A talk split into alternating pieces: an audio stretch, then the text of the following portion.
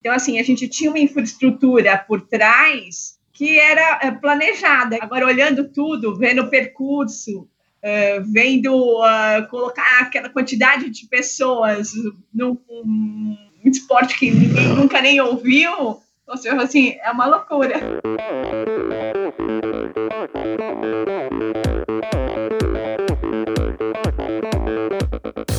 Olá pessoal, aqui é o Bernardinho. Olá amigos, eu sou a Fernanda Maciel. E quem fala é o Tony Canaã. Olá, eu sou o Djalma Madruga. Eu sou Ana Polegatti.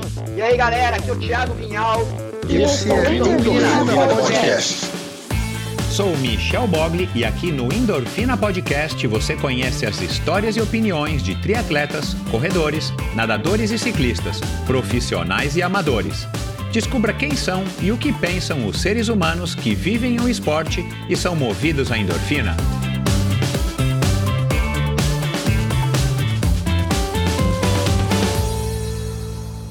Olá, seja bem-vindo a outro episódio do Endorfina Podcast. Esse e todos os episódios do Endorfina Podcast são editados pela produtora do meu amigo Gabriel, a produtora Pulsante. Bom, é, como vai? Espero que esteja tudo bem aí com vocês. É, se você está se você tá chegando agora por conta desse, desse episódio é, especialíssimo, talvez o episódio mais especial aí do ano, é, seja muito bem-vindo, é um prazer contar com a sua audiência.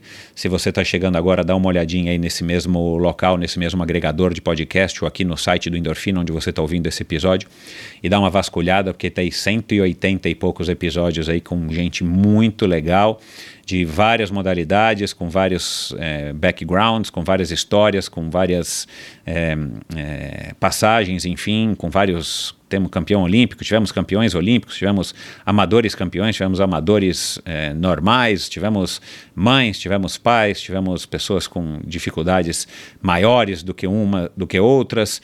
enfim, a gente já teve aí gente aí de tudo quanto é é, candidatos a presidente, a gente já teve é, gente aí de tudo quanto é, é, origem, e, e, e, mas todos em comum, uma história inspiradora, todos em comum, muitas lições para passar, é, muitos ensinamentos para passar, muitas histórias. Na verdade, eu não tenho a pretensão aqui de estar tá ensinando nada a ninguém através dos meus convidados. A minha vontade é simplesmente de poder compartilhar histórias legais e depois que cada um faça o melhor proveito, cada um faça o julgamento, cada um faça o melhor juízo do que houve, para poder aplicar e adaptar as suas vidas, as nossas vidas para que a gente possa de alguma maneira estar tá sendo hoje melhor do que ontem e amanhã um pouquinho melhor do que hoje. Esse é o, o grande objetivo do Endorfina. Então, se você está chegando hoje, muito obrigado pela audiência. Se você já é fã do Endorfina, está acompanhando, já maratonou Endorfina duas vezes, se você já maratonou Endorfina uma vez, ou enfim, se você ouve esporadicamente, legal também, seja muito bem-vindo. A sua audiência é muito bem-vinda aqui no meu, no meu projeto. E o episódio de hoje, como eu falei agora há pouco, é um episódio, talvez o episódio mais especial do ano.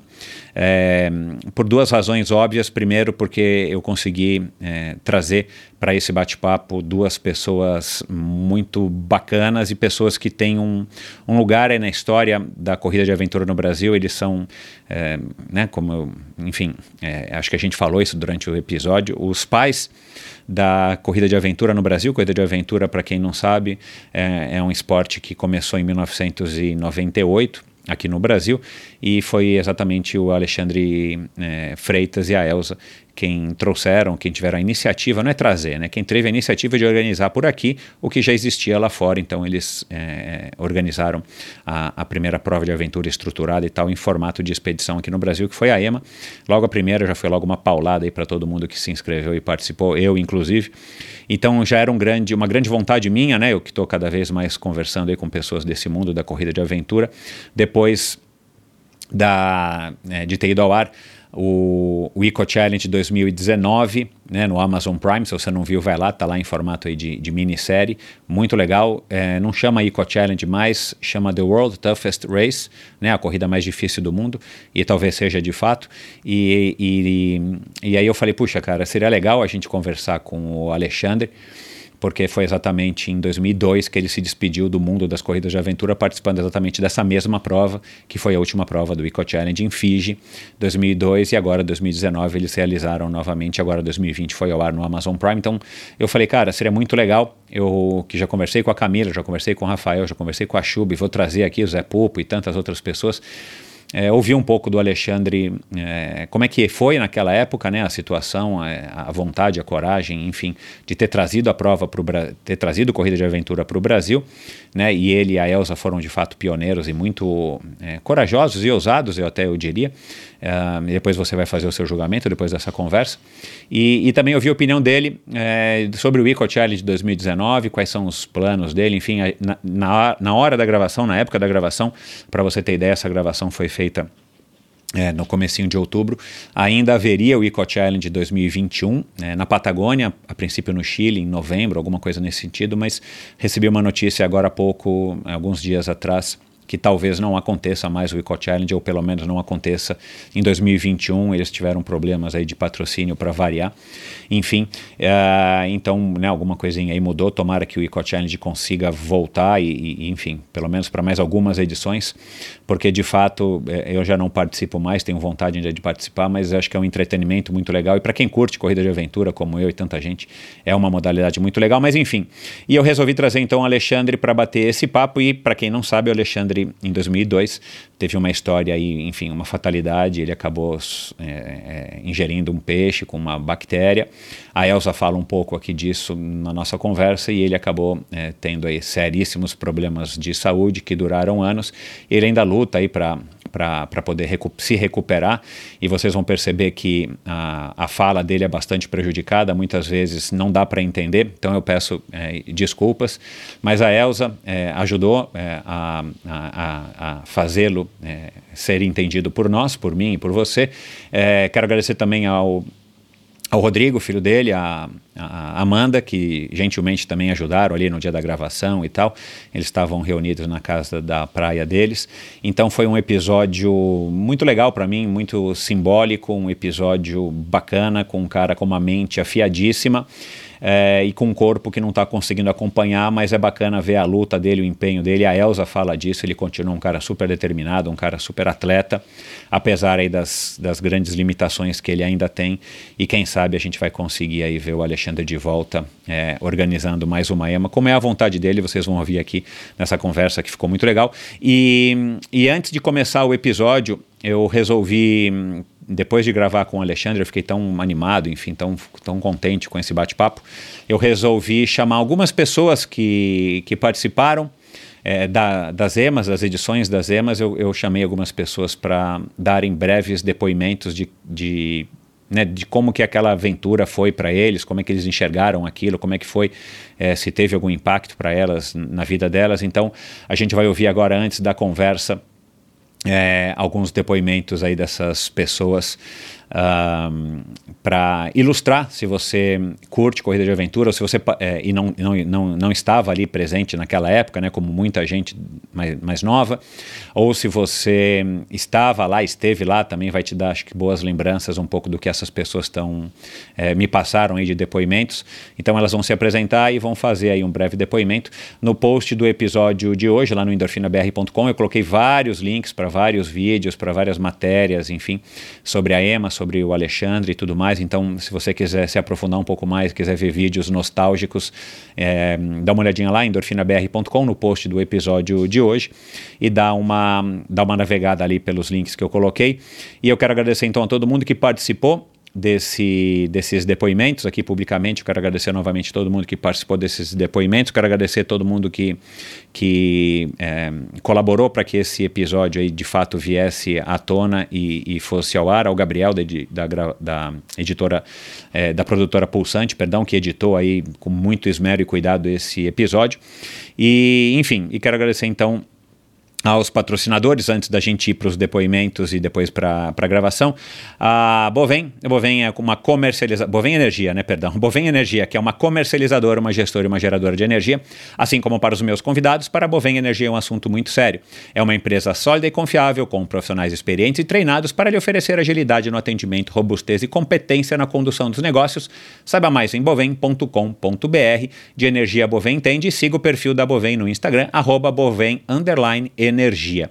Quero agradecer também a Seven Sherpas, Seven Sherpas que tem como lema explorar o mundo praticando esportes. Vamos ver agora um depoimento aqui não participou da EMA, mas eu tenho certeza de que gostaria de ter participado. A Karina Oliani, que é exploradora, montanhista e médica, é, enfim, uma, uma personagem global, com livro escrito, com documentário e tudo mais.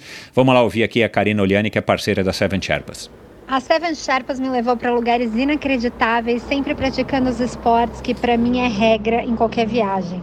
Exploramos o que a Califórnia tem de mais maravilhoso: surf, canoagem no Pacífico, mountain bike, trekking nas montanhas. Descemos para o deserto de road bike numa estrada onde o visual parecia de cinema.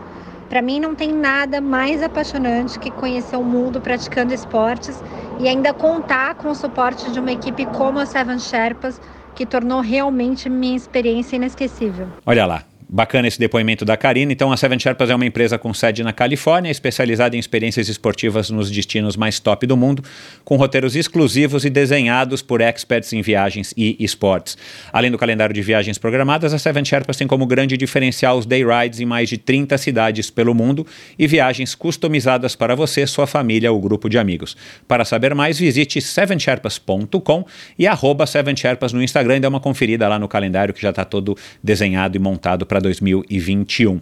E quero agradecer também a Supacas. Esse episódio é um oferecimento da Supacas, a marca californiana de acessórios mais coloridos e casuais do mercado.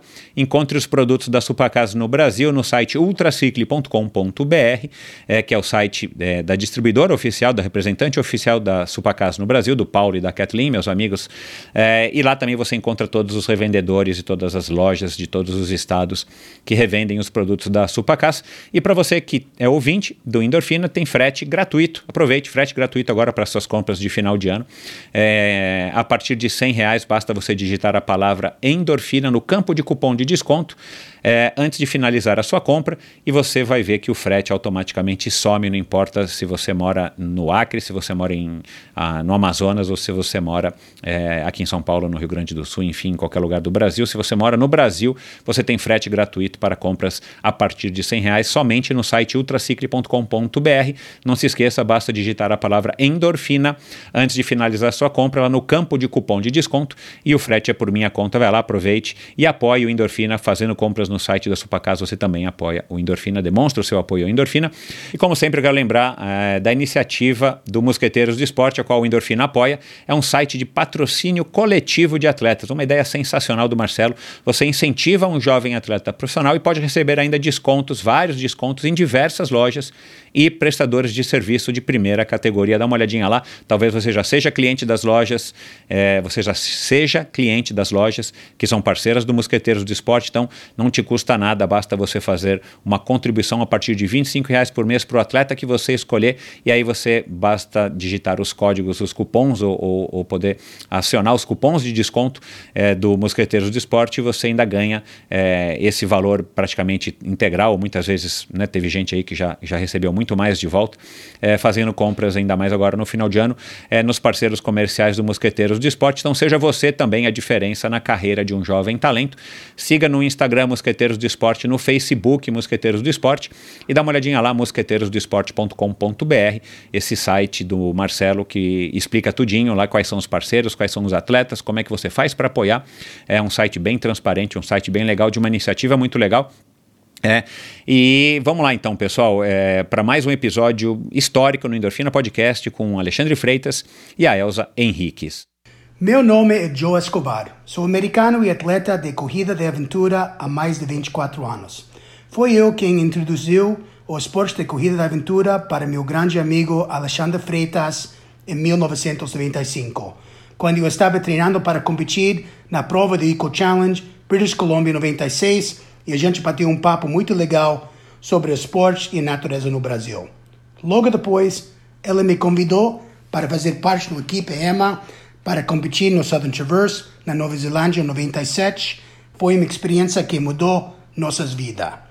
Ajudei o Alexandre a organizar o EMA em 98 e a estreia foi espetacular e inesquecível. Lembro bem das primeiras horas da largada em Paraibuna, vendo todas as equipes brasileiras sem noção, nervosos e pensei, que loucura esta prova vai ser e como vai mudar a vida deles para sempre.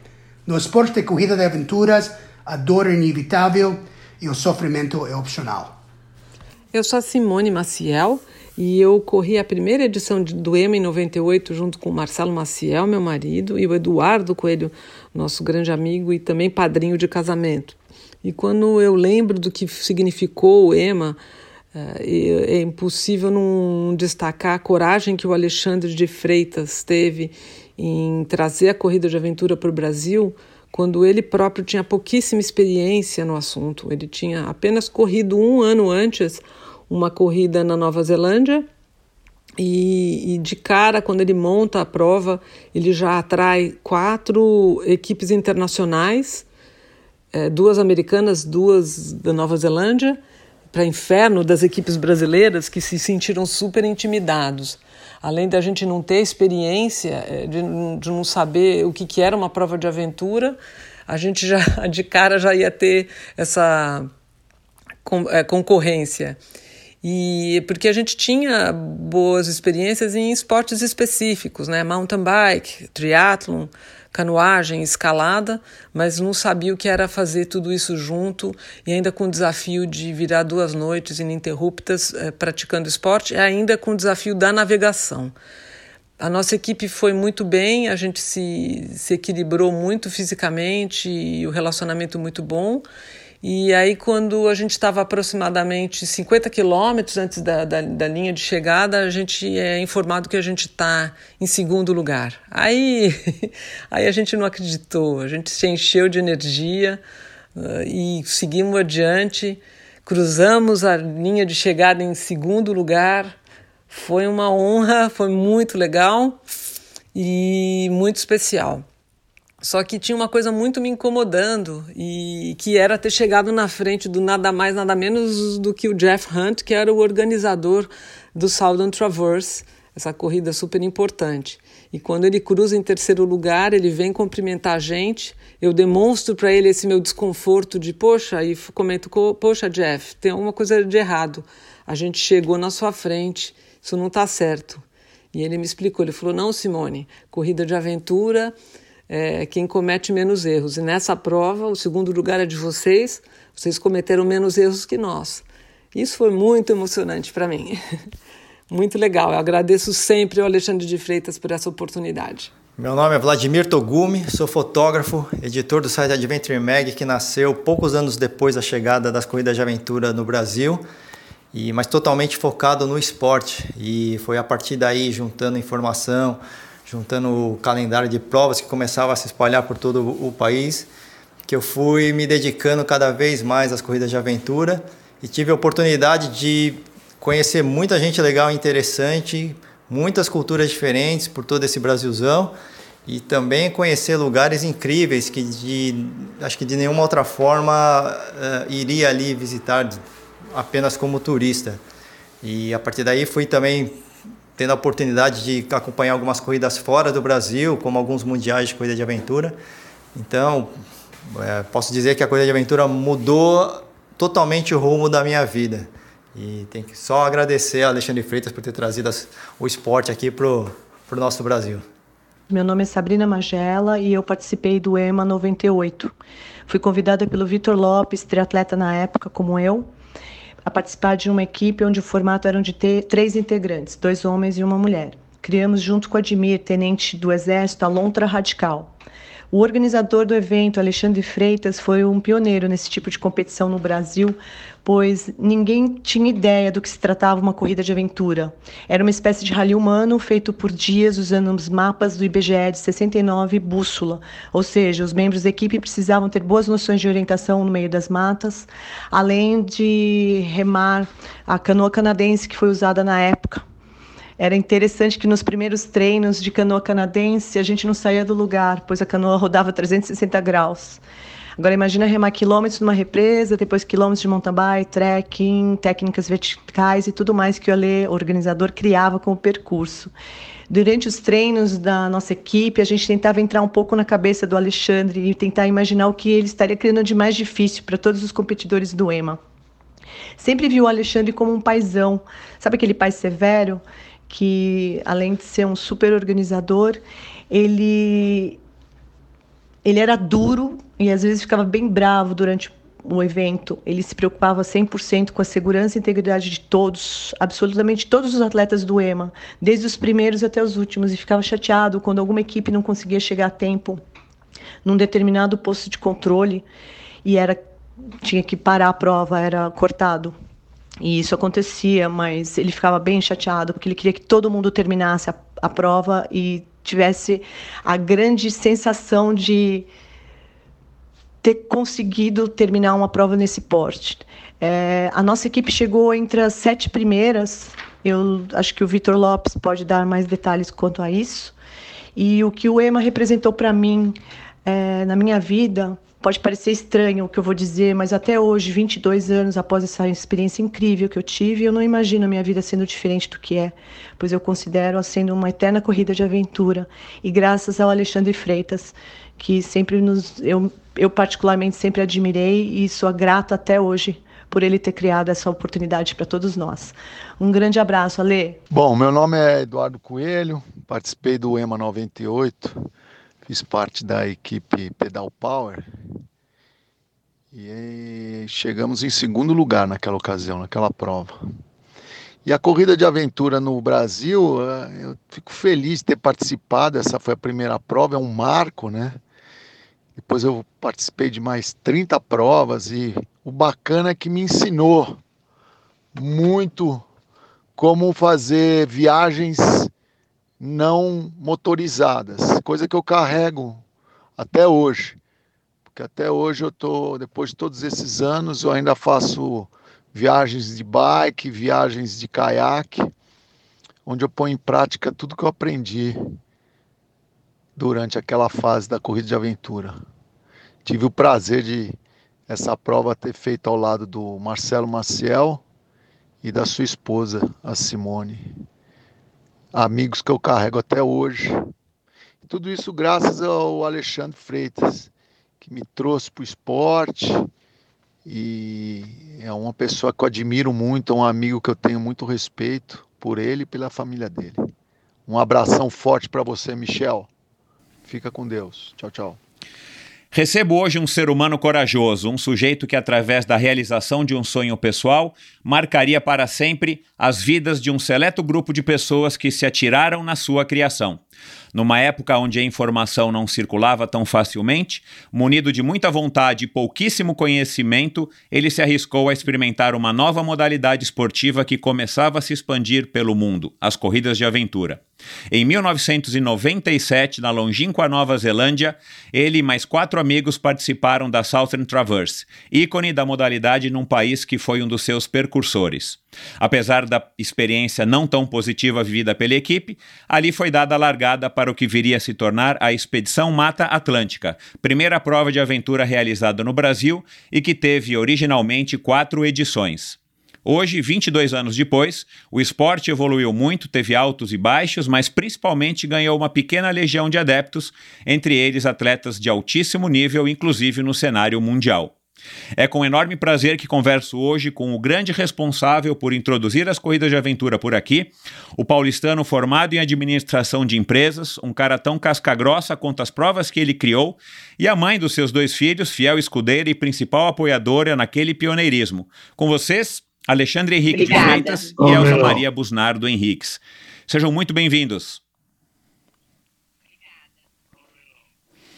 É, bom, já falei aqui para vocês, para mim é um grande prazer estar tá gravando, tendo essa oportunidade, Alexandre e Elza. Obrigado mais uma vez por terem aí é, disponibilizado aí o precioso tempo de vocês para a gente poder relembrar um pouco e talvez, eu não sei é, o quanto do que a gente vai conversar aqui já foi dito, por vocês, tanto pelo Alexandre quanto pela Elsa, mas eu acho que é, vai ser uma conversa interessante, principalmente bastante informativa, né, e, e, e, talvez até histórica, né, né, com um pouquinho de pretensão falando isso, mas principalmente para as novas gerações, para gerações mais atuais, é, de como é que foi aquele movimento que eu tive o prazer de participar e foi onde eu conheci vocês.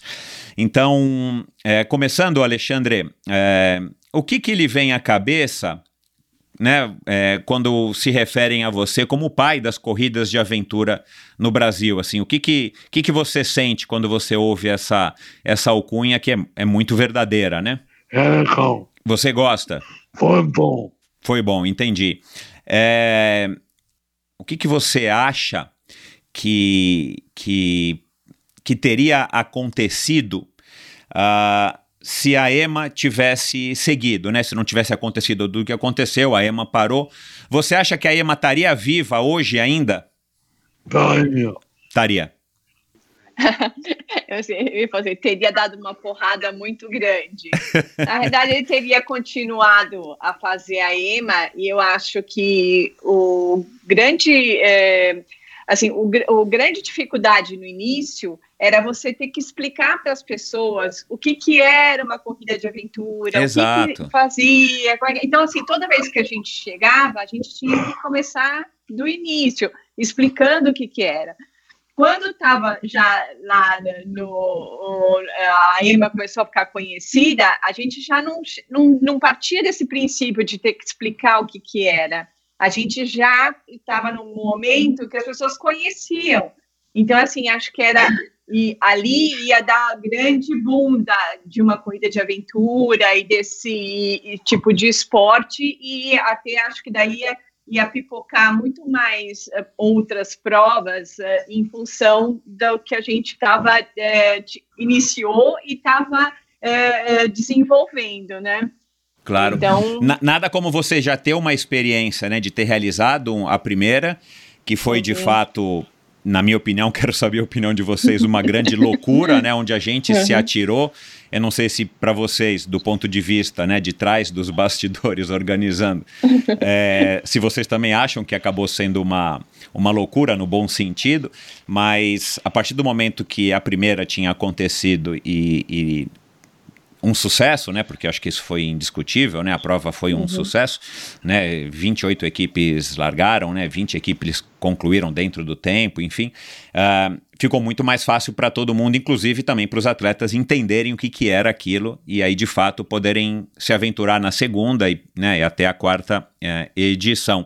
Agora, Alexandre, uh, para as pessoas mais bem informadas, eu imagino que a maior parte das pessoas que, que vão ouvir essa nossa conversa também já sabem né, da, do acontecimento, do acidente, da fatalidade que aconteceu com você e tal, mas só para a gente é, entender um pouco e situar é, a, o ouvinte e a mim mesmo, dentro da, da tua realidade hoje, perto de quando você saiu aí do, do coma e você começou a se, é, esse processo, esse longo processo de recuperação que dura até hoje, né? Supondo que ali você saiu do zero, Hoje, é, dá para a gente dizer que você está em que número se o 10 fosse uma recuperação total? Você está mais para o 7, para o 8, para o 6? Como é que você está do ponto de vista físico, das suas habilidades? Falta muito.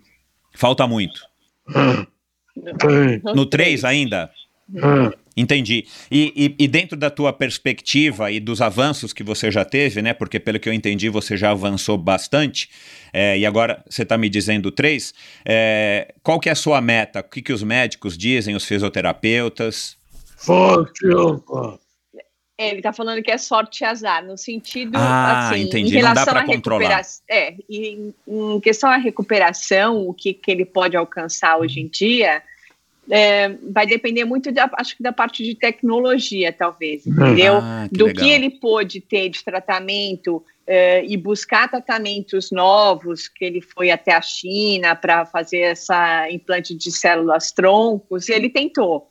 Então, ah, que legal. só que agora, assim, em relação à tecnologia e o que ele consegue fazer, assim, que no caso, por exemplo, que poderia andar ou ter algum outro, porque o que, que aconteceu com o Alexandre, né? O Alexandre é, ficou. Ele foi é, contaminado por um parasita que ele comeu peixe cru, e aí ficou instalado no tronco da medula e pegou algumas é, é áreas né, de, de, da medula. Então, assim, toda a parte de reflexo ele não tem, né? Então, ele não pisca, não engole, né? Então, ele tem atráqueo e tem a gastro que é para se alimentar, ele não se alimenta nada oralmente. Então, a gente até tentou buscar algum, esses tratamentos para ver se conseguia alguma melhora nesse sentido. Ele teve algumas melhoras em relação à coordenação, uh, que melhorou. Então, assim, mas ele, uh, no, no final, uh, tem muitas restrições, né? Motoras e, e, e, entre outros, mas o, o grande uh, essa parte motora acaba ficando muito comprometida e, e, e aí limitadora. Mas, mas uh, ele busca outras coisas. Então, a Alexandre pedala. Né? Então, então assim, ele é um atleta. Então, a, a, o dia a dia de atleta ele ainda continua fazendo isso, né? Musculação para fortalecimento, e essa disciplina do, do, do ser atleta continua até hoje. É, esse assunto das células tronco é legal vocês terem mencionado, porque eu até tinha notado aqui para eventualmente né, comentar com vocês. Eu não entendo nada, mas já ouvi relatos de pessoas que fizeram tratamentos nesse sentido com bastante sucesso. E assim, aleatoriamente, né, de novo, eu não sou um, entendi, um entendido. Sei que no Panamá eles fazem isso. Muitos americanos vão no Panamá fazer.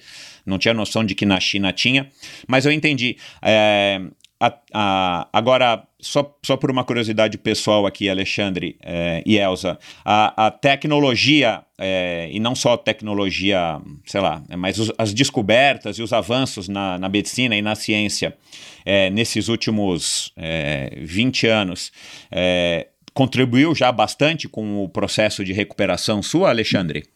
Não. Pouco? É, pouco. Pouco, entendi. Pouco. Entendi porque meu caso Aham. é único. Ah, teu caso é único, entendi. Não tem, não tem nem. Você não conhece os médicos, não conheceram ninguém que passaram pelo que você passou. Não tem pesquisa. Entendi. Não tem pesquisa. Não tem nem pesquisa. Ah, entendeu? Entendi. Bom, a única coisa que salvou Ah, é minha cabeça.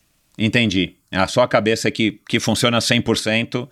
Ah, bom, é, eu quero abordar esse assunto da, da cabeça aqui mais para frente, mas só também para contextualizar, Alexandre.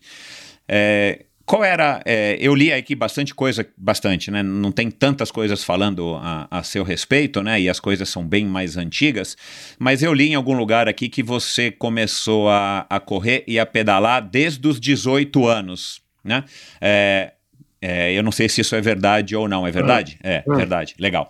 Ahn, é, foram duas, duas matérias que, inclusive, eu vou colocar no post do episódio de hoje para quem quiser depois ler, mas que eu achei bem interessantes a seu respeito. São basicamente perfis de duas jornalistas que conversaram aparentemente com você de fato em 2008, 2007 2011. Ah, mas, enfim, é, até então, até os 18 anos, você praticava atividade física porque você, né, era um cara alto, né, de porte atlético. Todas as meninas, as, as jornalistas dizem isso quando, quando a gente lê a seu respeito, e claro que eu me lembro. É, você praticava que tipo de esporte até então? Corrida. Mas antes dos 18, corrida também? É musculação e corrida. Ah, entendi. Legal. É, mas não chegou a fazer corrida de maratonas e tudo mais, ou chegou a participar de maratonas antes dos Não. 18? Ó, não, não. Foi, foi. Depois dos 18. Ah, ah. Legal. É, você sempre morou em São Paulo, pelo que eu entendi, É. né? Tá. Foi. Você estudou em qual escola? Objetivo. No Objetivo? É. É, e, e por que que você resolveu é, cursar administração de empresas? Porque uma dúvida entre economia Ah, e administração. É, economia de administração é bom, que é dúvida da maioria das pessoas que, que, que tem essa tendência nessa idade, a gente realmente fica na- nessa dúvida entre esses dois cursos. Meu irmão foi assim, minha filha foi assim. É, legal, entendi. É, e você tinha a ideia de que você iria trabalhar no mercado financeiro? Já era um objetivo teu? Você já estava fazendo estágio em alguma.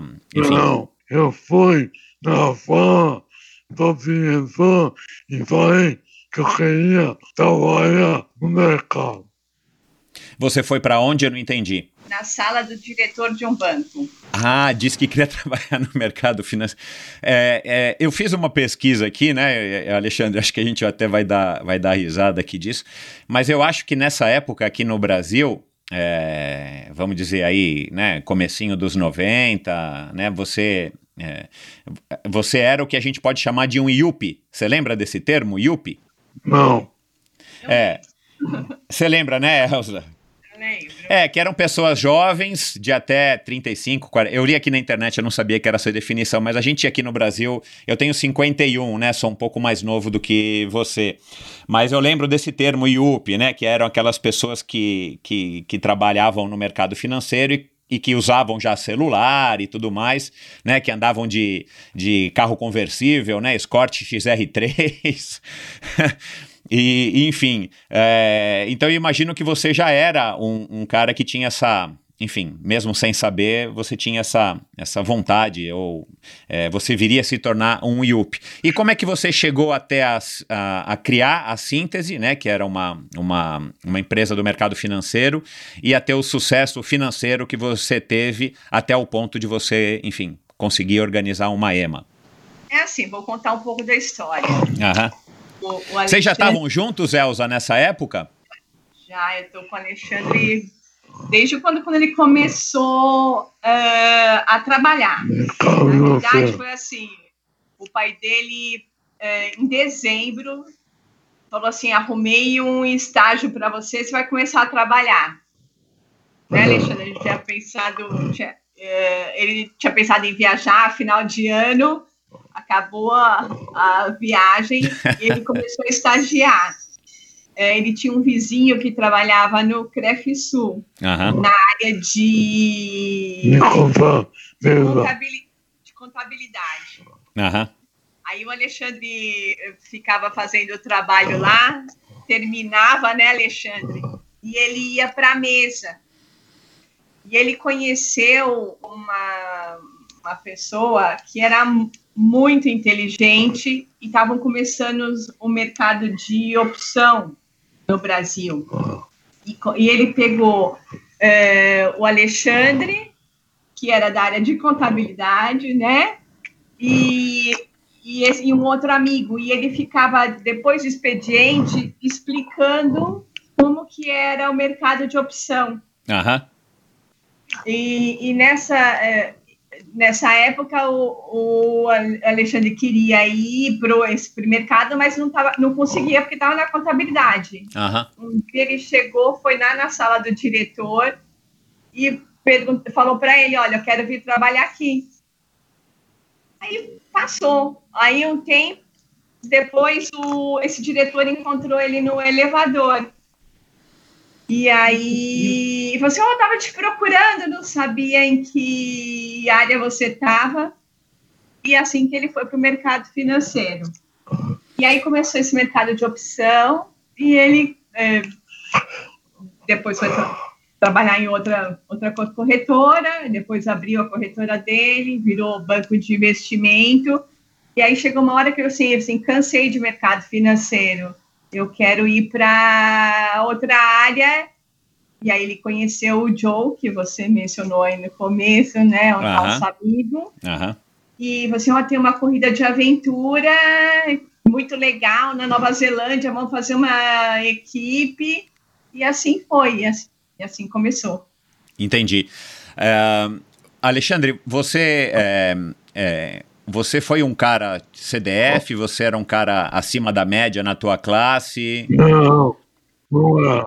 E, e a que, que você deve esse sucesso numa idade né, relativamente jovem é, uhum. e, e, você ter conseguido esse sucesso financeiro com a síntese não. ao ponto de ter, de novo, começado, né, querido largar tudo e, e ter uh, é, mudado de vida uh, ah, para organizar a EMA? Não. Eu era arrojado. Arrojado. É, é. Que, que, que, que dá para perceber, né, no contato que a gente teve aí durante as provas de aventura, que você era um cara de fato é, corajoso e, e, claro, arrojado também, porque você estava se arriscando numa, numa, numa aventura uh, empreendedora completamente desconhecida, né? É, eu acho que ninguém ali naquela época, né, pelo menos aqui no Brasil, tinha noção de que o esporte poderia de fato, né? É, prosperar no Brasil, ainda mais no nosso país, com todas as deficiências, as dificuldades que, que enfim, que a gente tem até hoje para a maior parte dos esportes que não são os esportes principais. É, aí você conheceu o Joe ainda na síntese? Ah, sim, sim. Ah, tá. Uh, o Joe, né? Então, não. Foi estagiário da síntese, né? Trainee, e aí que ele aí conheceu, né? Aham. Então, só para contextualizar, porque aí talvez a maior parte das pessoas que estejam ouvindo não sabe, o Joe, Joe Escobar, é um americano. Eu não me recordo agora não sei se ele veio para o Brasil para trabalhar no, no Itaú eu não sei por que, que ele veio parar no Brasil, uh, mas ele acabou trabalhando na síntese, né, e trabalhou aí para o Alexandre, e ele que colocou na cabeça do Alexandre a vontade de fazer corridas de aventura, né, o, o, o Escobar tinha vindo dos Estados Unidos, é, eu não sei se lá já havia muitas corridas de aventura, mas o, o Escobar conhecia pessoas que tinham praticado e participavam de corridas de aventura, é, e eu conheci o, o Escobar na antiga Fórmula Academia, que ficava ali perto do. É, quer dizer, que fica ali ainda, né? Agora mudou de nome para Bodytech. É, mas na época acho que ele trabalhava no Itaú, Unibanco, que era ali naquele prédio na Marginal, para quem está em São Paulo, né? Mas enfim, é, como é que o Escobar, como é que o Joe, né? Vamos chamar de Joe, como é que o Joe é, conseguiu, vai, te convencer? O que, que você viu naquelas conversas com o Escobar que, ah, eu quero participar da Southern Traverse? Não, não eu falo decidido. Eu falo decidido. Aham.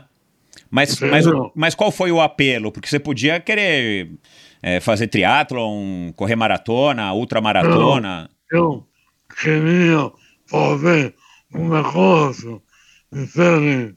Fazer um negócio diferente, entendi. E, e para quem eram. Você já, você já pedalava. O que, que você pedalava, Alexandre, nessa época? Era mountain bike? Era na, na estrada? É, mountain bike. Mountain bike. Tá. Mountain bike. Entendi.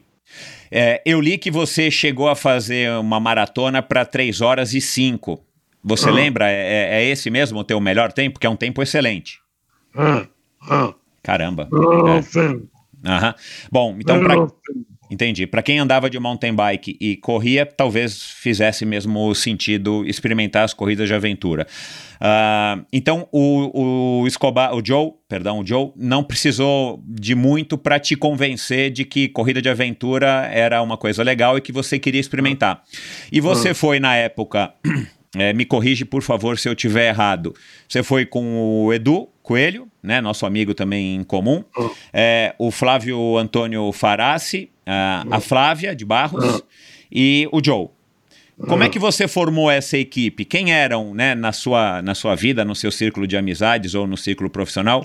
O Edu, o Flávio e a Flávia. Eu formei uma equipe com a ideia de pegar carro para fazer no Com a ideia de pegar o quê? No carro ah. para fazer. Uhum. Mas é, você, enfim, é, o que que tinha, por exemplo, o Flávio, a Flávia e o, o... De onde que você conhecia o Eduardo, o Edu? O Flávio trabalhava comigo. Trabalhava com você? Joe trabalhava. É, o Joe trabalhava com você. E a Flávia? A Flávia é a mulher do Flávio. Ah, a mulher do Flávio, tá, entendi. Eu corria com ela. Entendi, você corria com ela. E o Edu? Eu com ela. Eu corria com ele. Ah, entendi. Você é, era ou é sócio do Clube Pinheiros, por acaso? Oh, ah, oh. tá. Tá bom. Eu não, eu não lembro se eu sabia disso. Enfim, entendi. Bom, aí é, vocês montaram, você montou a equipe, né? Você resolveu patrocinar a equipe, equipe síntese. Uh. A corretora ainda existia e vocês foram para Nova Zelândia.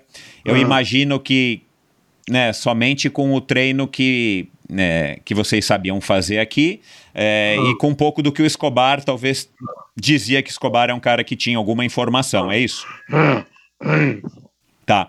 Vocês, eh, olhando hoje, né, com o que você já sabe é, do que é preciso para fazer uma prova de aventura e tudo mais, é, você diria que vocês treinaram é, mais ou menos, treinaram pouco ou treinaram o suficiente? Não, na ideia, eu queria aprender.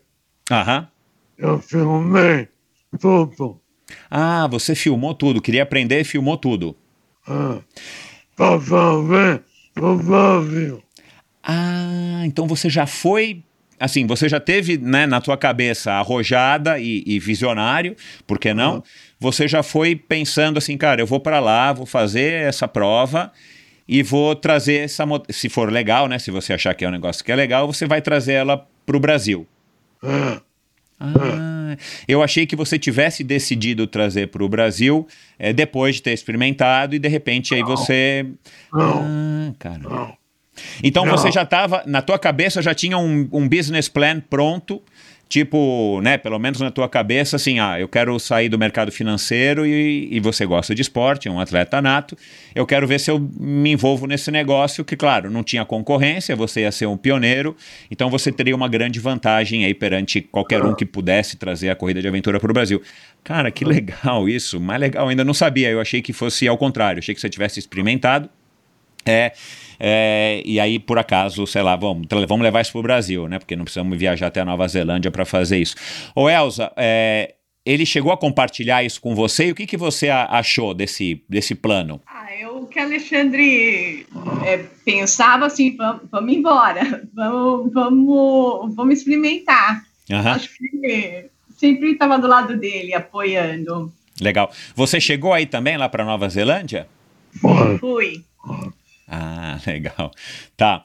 É, bom, é, entendi como é que foi a escolha da equipe. É, cara, e, e, aí você voltou para o Brasil, né? Teve aquele, aquele evento que Escobar já me contou 30 vezes, que o Joe, uhum. perdão, Joe Escobar, é, de queima a cueca, que também já tem aí relatos e eu já coloquei aqui na, na, também no, no post do episódio de hoje, né? Vocês acabaram se perdendo, acho que né, me corrige também se eu tiver errado. Vocês acionaram o alarme lá, o, o, o localizador e, e não funcionou, ou se funcionar, ninguém veio resgatar vocês porque começou a, a, ficar de noite. E claro, a gente sabe que às vezes não dá para fazer resgate e tudo mais. Eu não sei se se, se era de helicóptero, o quê.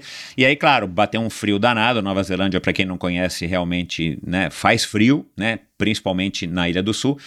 E aí, cara, vocês tiveram que fazer fogo, e aí tem essa história que vocês queimaram meia, é, curativo, sei lá o que, que vocês tinham, e, e, e cueca, né? Que foi a, a, a, a, coisa que a gente mais ouviu naquela época. Enfim, é, aí vocês foram resgatados, voltaram para cá, não foi a melhor experiência do mundo, mas tinha sido uma experiência válida né? E você continuou querendo trazer a prova para trazer uma criar uma prova no Brasil. É, ah. Com, como que você chegou? Como é que você che chegou? É, se você puder resumir, é, a, o formato EMA, a, né? O nome talvez seja uma, uma coisa, enfim, meio óbvia, né? Foi a Elma. Ah, o nome foi a Elsa. A Elsa que é, então é a mãe. Precisam chamar você de mãe, né, Elsa? Mãe da, da, das corridas de aventura, então. Vou me corrigir aqui. Na verdade, foi. A gente ficou, vamos pensar um nome. A gente não queria nenhum nome estrangeiro. Claro. Aí foram entre as opções. Aí surgiu a expedição Mata Atlântica e a gente assim, ah, vamos, vamos colocar esse. Entendi. Ô Elza, é, qual que é a sua formação? Eu sou administradora de empresa. Ah, administradora também? Tá.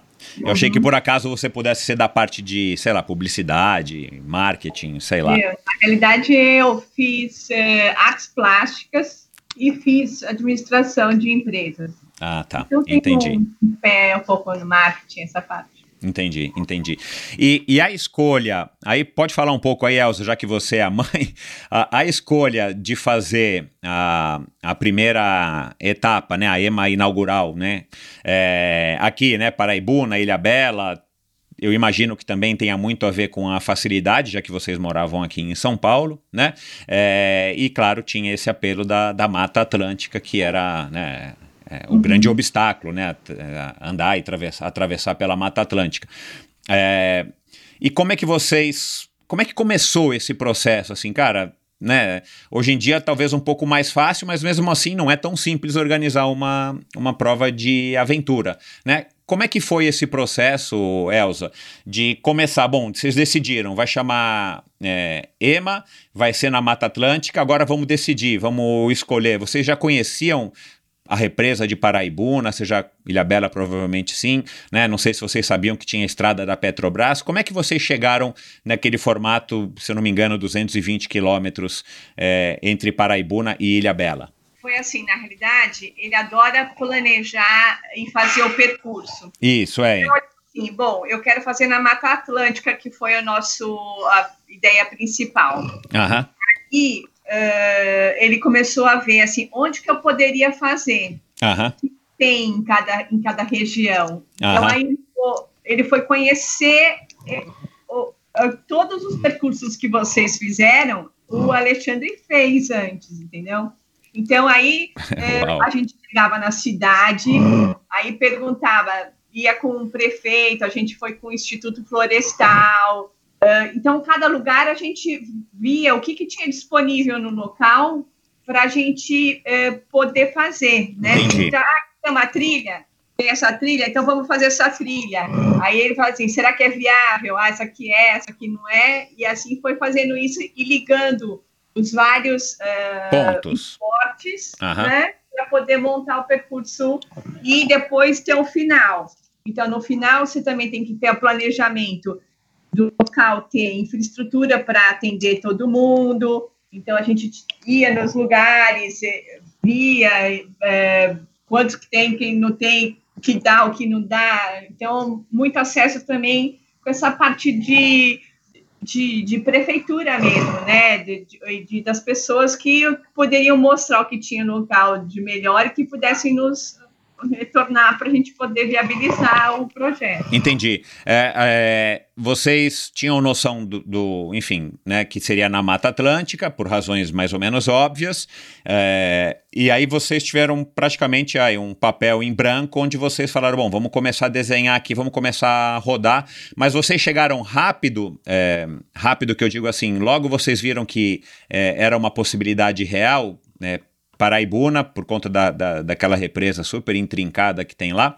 é, ir até Ilhabela, ou, vamos dizer, numa primeira, é, uma primeira versão da EMA na cabeça de vocês, sei lá, era Paraibuna até São Paulo, ou era Paraibuna até, sei lá, Maresias, foi logo é, Paraibuna, Ilhabela, ou ainda teve algumas discussões até entre vocês do que, que poderia ser? Ela. Direto Paraibuna e Ilhabela. Ah. Tá. É, e aí, agora, uma, uma curiosidade, né? A gente falou um pouquinho disso no começo. É, o que, que argumento que vocês usaram para convencer, cara, o, sei lá, o prefeito, o secretário de esportes de Paraibuna, a polícia rodoviária para poder passar ali, que a gente passou um, um trechinho, acho que na estrada, é, a Petrobras, né, que eu acho que vocês devam, devem ter tido autorização. Como é que vocês que, que papo que você tinha, Alexandre, para convencer as pessoas, ou Elza, não sei qual dos dois fazia o quê, para convencer as pessoas, olha, existe um negócio chamado Corrida de Aventura, que é um negócio maluco, assim, assim, assado, mas muito legal, é, deixa a gente fazer, né? É, co- como é que foi esse processo? Pô, assim, pô, que desenvolver o turismo. Aham. Usando o Entendeu? turismo como um, um, um vai, um, um apelo, né? É, e aí, assim, como essa parte de secretário de esportes, quando você falava, é, normalmente eles eram super. é, é, nos recebiam muito bem, né, Alexandre? E, e sempre estavam dispostos a ajudar. Então, de uma certa forma, foi fácil disso, né? Entendi. Aí, através de perguntar, ah, com quem que você tem que falar? Ah, você tem que pedir autorização para tal, para tal. Então, também direcionavam e isso facilitava. Não. Mas muito a gente ia atrás, né? Entendi. E quem que ajudava vocês? Vocês já tinham um trabalho de back office? Ou eram só vocês? Ou vocês estavam usando a estrutura da síntese? Como é que foi esse processo também, assim, a, a criação da... é, Não, tinha, eu tinha Tinha, desculpa, o quê? Tinha uma empresa, a gente tinha uma empresa que chama Sociedade De Brasileira Multisport Adventure Race. É, de corrida de Ah, aventura. tá. Então aí já tinha então algumas pessoas fazendo o trabalho de disso, de ir atrás de autorização, de ligar, de marcar e tudo mais para ajudar vocês. Isso, na verdade, assim, era mais a gente mesmo, Michel? Eu comecei a ver, aí a gente tinha gente que ajudava, aí começou a a conhecer as pessoas, e aí uns se uniram também na, na aventura, e aí o Alexandre, para ele não ir sozinho numa trilha, chamava outras pessoas também para ir junto, né? E daí depois que trabalharam com a gente. Tem o Lucas, eu nem sei mais quem você gostaria de mencionar, mas tiveram bastante pessoas que estavam do nosso lado e embarcaram na aventura. Caramba, meu, é pioneirismo total em pleno século XX, cara, é muito legal. Ah, entre, Alexandre, entre você chegar da, da Nova Zelândia, né, que foi, se eu não me engano, no final de 97, é, praticamente um ano, acho, antes da EMA, né, da, da realização da primeira EMA, que também, se eu não me engano, foi outubro, novembro, não é isso? É. 98. É, entre é, você voltar da, da, da Nova Zelândia, é, começar a discutir entre vocês, olha, vamos fazer a EMA, vamos, né, o que vocês viriam a chamar é, de EMA, e vocês terem uma prova, é, vai, 90% pronta, é, demorou quanto? Foram, foi praticamente um ano, foi uma coisa de três, cinco meses, quanto tempo? Um ano. Um ano. Porque a, a grande dificuldade era nessa parte de conseguir mapas. né, Nossa, Alexandre? eu lembro, é, é, é, é. Era bem difícil, né? Então, tinha que ir atrás, tinha alguns mapas que a gente teve que meio que desenhar. Aham. Então, né? Aham. Entendi. É, agora vocês falando, eu tô me lembrando, tinha muito mapa, é, aliás, a maior parte dos mapas acho que ainda foi feito em 1970, por aí, então muitos mapas desatualizados pra caramba, né, que acho que é o nosso problema até hoje, pelo que eu já que eu, que eu muito ouvi. desatualizados. Então, a gente tinha que arrumar todos os mapas para poder viabilizar. Então, o Alexandre ia, fazia a trilha, ah, e aí a gente passava, conferia tudo no mapa para depois poder colocar para as equipes. Uhum. É, e, e, numa, e numa época que não existia GPS, desse GPS, né, que todo mundo tem hoje, né, muito menos GPS de pulso, né, uma coisa completamente mais difícil, né, pensando né, na época, né. Ahn, Alexandre, é, você tinha no- na tua cabeça, você tinha a ideia de realizar não, vamos fazer o seguinte, vou, eu vou investir, vou, vou, vou né, gastar um dinheiro meu é, e vou fazer duas edições, aí depois eu vou analisar, não, vou fazer dez edições, depois eu vou ver. É, qual que era na tua cabeça o, o ideal dessa empresa recém-criada, a Sociedade Brasileira Multisport? Eu tinha feito um negócio, Aham, que a ideia era o seguinte, no começo aham. eu ia só investir No começo você ia só investir, mas você tinha ideia de quantos anos ou quantas edições? um, umas quatro. Ah, as quatro? Depois eu ia só investir, Aham. ia ganhar da quinta pra frente. Pra frente, é. Você ia plantar, né? A tua ideia era plantar essa semente, alimentar, ver o negócio dar certo, né? E aí é um risco que você estava assumindo e correndo. E aí sim, a partir de então. O negócio que escutei E falou assim que uma coisa que ele escutou de um coronel é, quando ele fez a prova da EMA na Amazônia, em 2000. aham, Fala, fala ele falou pra mim aham, um coronel.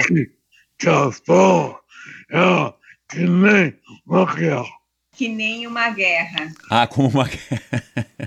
Entendeu? Ah, entendi. Caramba, meu. É, então, eu quero, eu quero falar disso agora, aliás, né? Mas vamos lá. É, eu, vou, eu, vou, eu vou abordar esse assunto. Então, entendi. Você tinha a ideia de fazer. Né, enfim, um, um, é, como qualquer empresário, né? Pelo menos tem, um, tem essa, essa noção de investir né, durante um tempo e depois, né, pensando aí no retorno de investimento um pouco mais para frente. Legal. Ah, e aí já mostra a tua ou- ousadia e coragem, né? É, e aliás, por uma curiosidade, eu não sei, né? Eu tentei achar aqui, não achei direito, mas, cara, é, é para quem estiver ouvindo mais novo do que a gente, né? E, e talvez estivesse nascendo nesses anos, é, a primeira vez que eu vi um Red Bull e que eu bebi foi durante a EMA. Eu só não sei se foi na EMA 98 ou na EMA 99. E pelo que eu entendi, foi o ano que, a, que o Red Bull chegou no Brasil, né? 99. Ah, foi 99. Ah, bom, é. Enfim, eu nunca tinha visto um Red Bull, nunca tinha tomado, e eu lembro que eu tomei uns 10, porque a gente matava a sede com Red Bull, e eu não sei se ajudou ou não durante a EMA 98, mas enfim.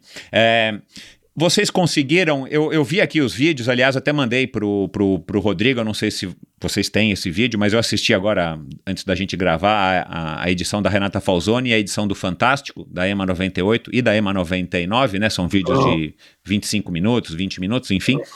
É, eu, eu não consegui identificar nenhum patrocinador né? Na edição 99 eu já vi o, o banner lá, da, da, o inflável da Red Bull, então foi na EMA 99 que eu provei Red Bull e que o Red Bull chegou no Brasil. Um, mas eu vi um agradecimento ali, Volkswagen, não sei o quê. Vocês tinham algum tipo de apoio, não, não investimento em, em, em grana, mas algum tipo de apoio dessas marcas? Sim. Ah, conseguiram. Uhum. Sim. E, e, vocês não tiveram mais apoio porque não conseguiram, não foram atrás, as empresas não acreditavam? Como é que era essa relação? Estava engatinhando. Estava engatinhando no começo. Ah, entendi. Tá, vocês também não tinham expectativa, né, Alexandre, de conseguir grandes apoios por uma coisa que ninguém sabia o que, que era. Tá. É, agora vamos falar da primeira, da primeira edição, né? É, eu não me recordo como é que eu fiquei sabendo. Na época ainda tinha o. Não sei se o Mário é, que infelizmente faleceu num acidente de carro, não me recordo agora o nome dele de jeito nenhum, que organizava umas espécies de treino, né, ou mini provas treino. Eu não lembro se ele veio depois da EMA ou quando a EMA foi divulgada, ou se veio antes. Mas como é que você divulgou? Eu não lembro nem como é que eu fiquei sabendo que existia a EMA. Não sei nem se foi o, Alex, o, o Escobar que me não, contou. Foi boca a boca. Ah, foi no boca a boca. Mas o Mário, ele começou a fazer esses treinamentos, que o Mário acho que tinha uma base militar, né, de orientação e tal. Ele, ele começou a fazer por conta da EMA, você lembra disso, Alexandre? Não, não é. Ah. E vocês se surpreenderam com a inscrição de 28 equipes? Para vocês, tinha na cabeça de vocês, olha, vamos juntar aí 30 malucos.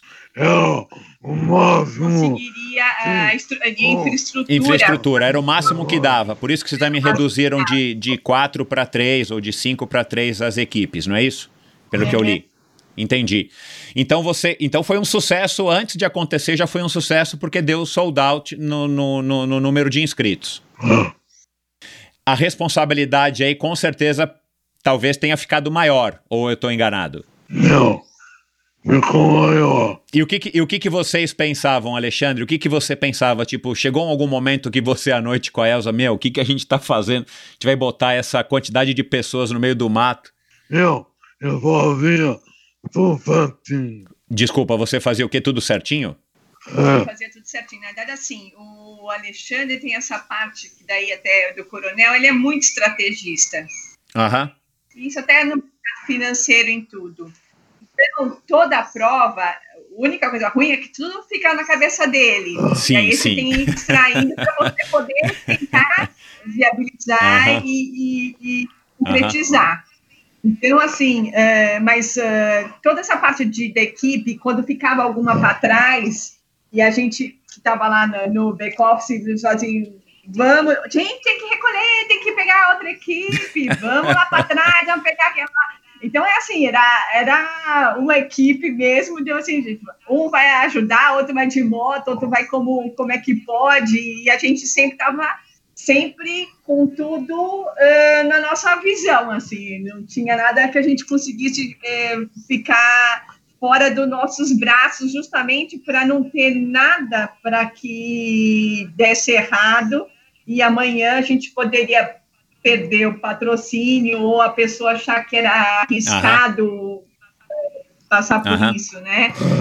Então a gente essa preocupação era bem grande, né? Então essa parte de infraestrutura com hospital, com médico, com ambulância, com, a, com os prefeitos, tudo para poder de caminhos para você resgatar. poder resgatar, cortar o, o, o, o percurso para que a, a, equipe pudesse terminar. Uma rota de fuga. A, a gente sabe que quando você é atleta, essa sensação de você terminar e finalizar é muito importante, né?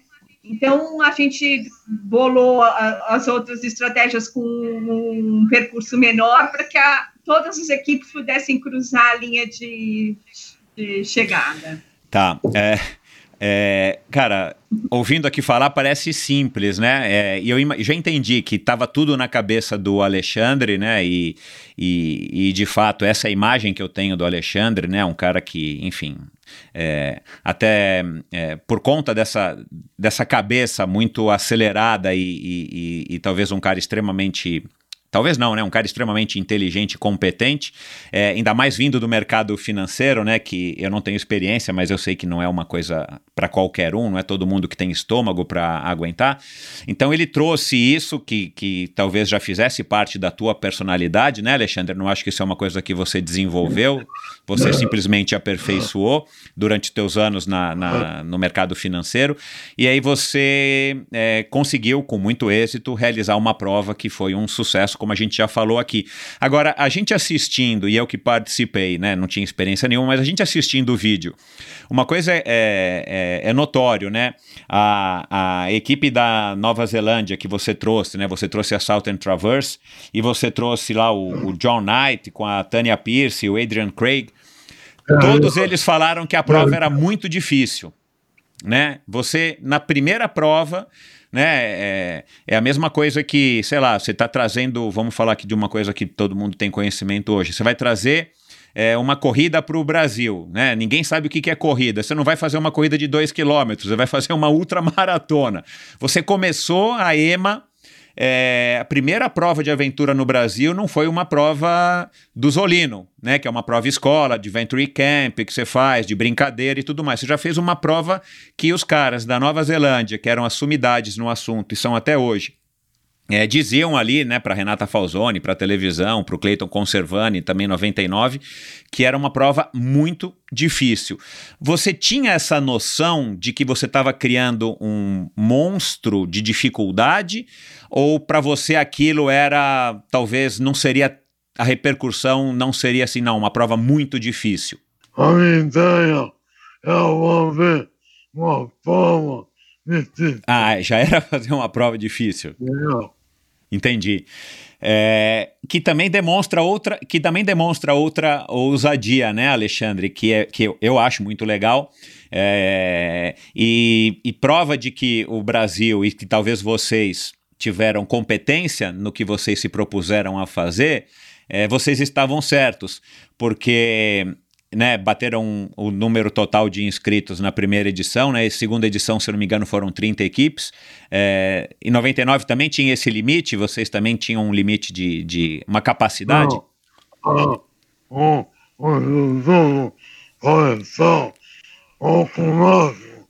não, não, coleção, ah, entendi. É porque vocês tinham as limitações, né? E áreas de preservação e tudo mais, entendi.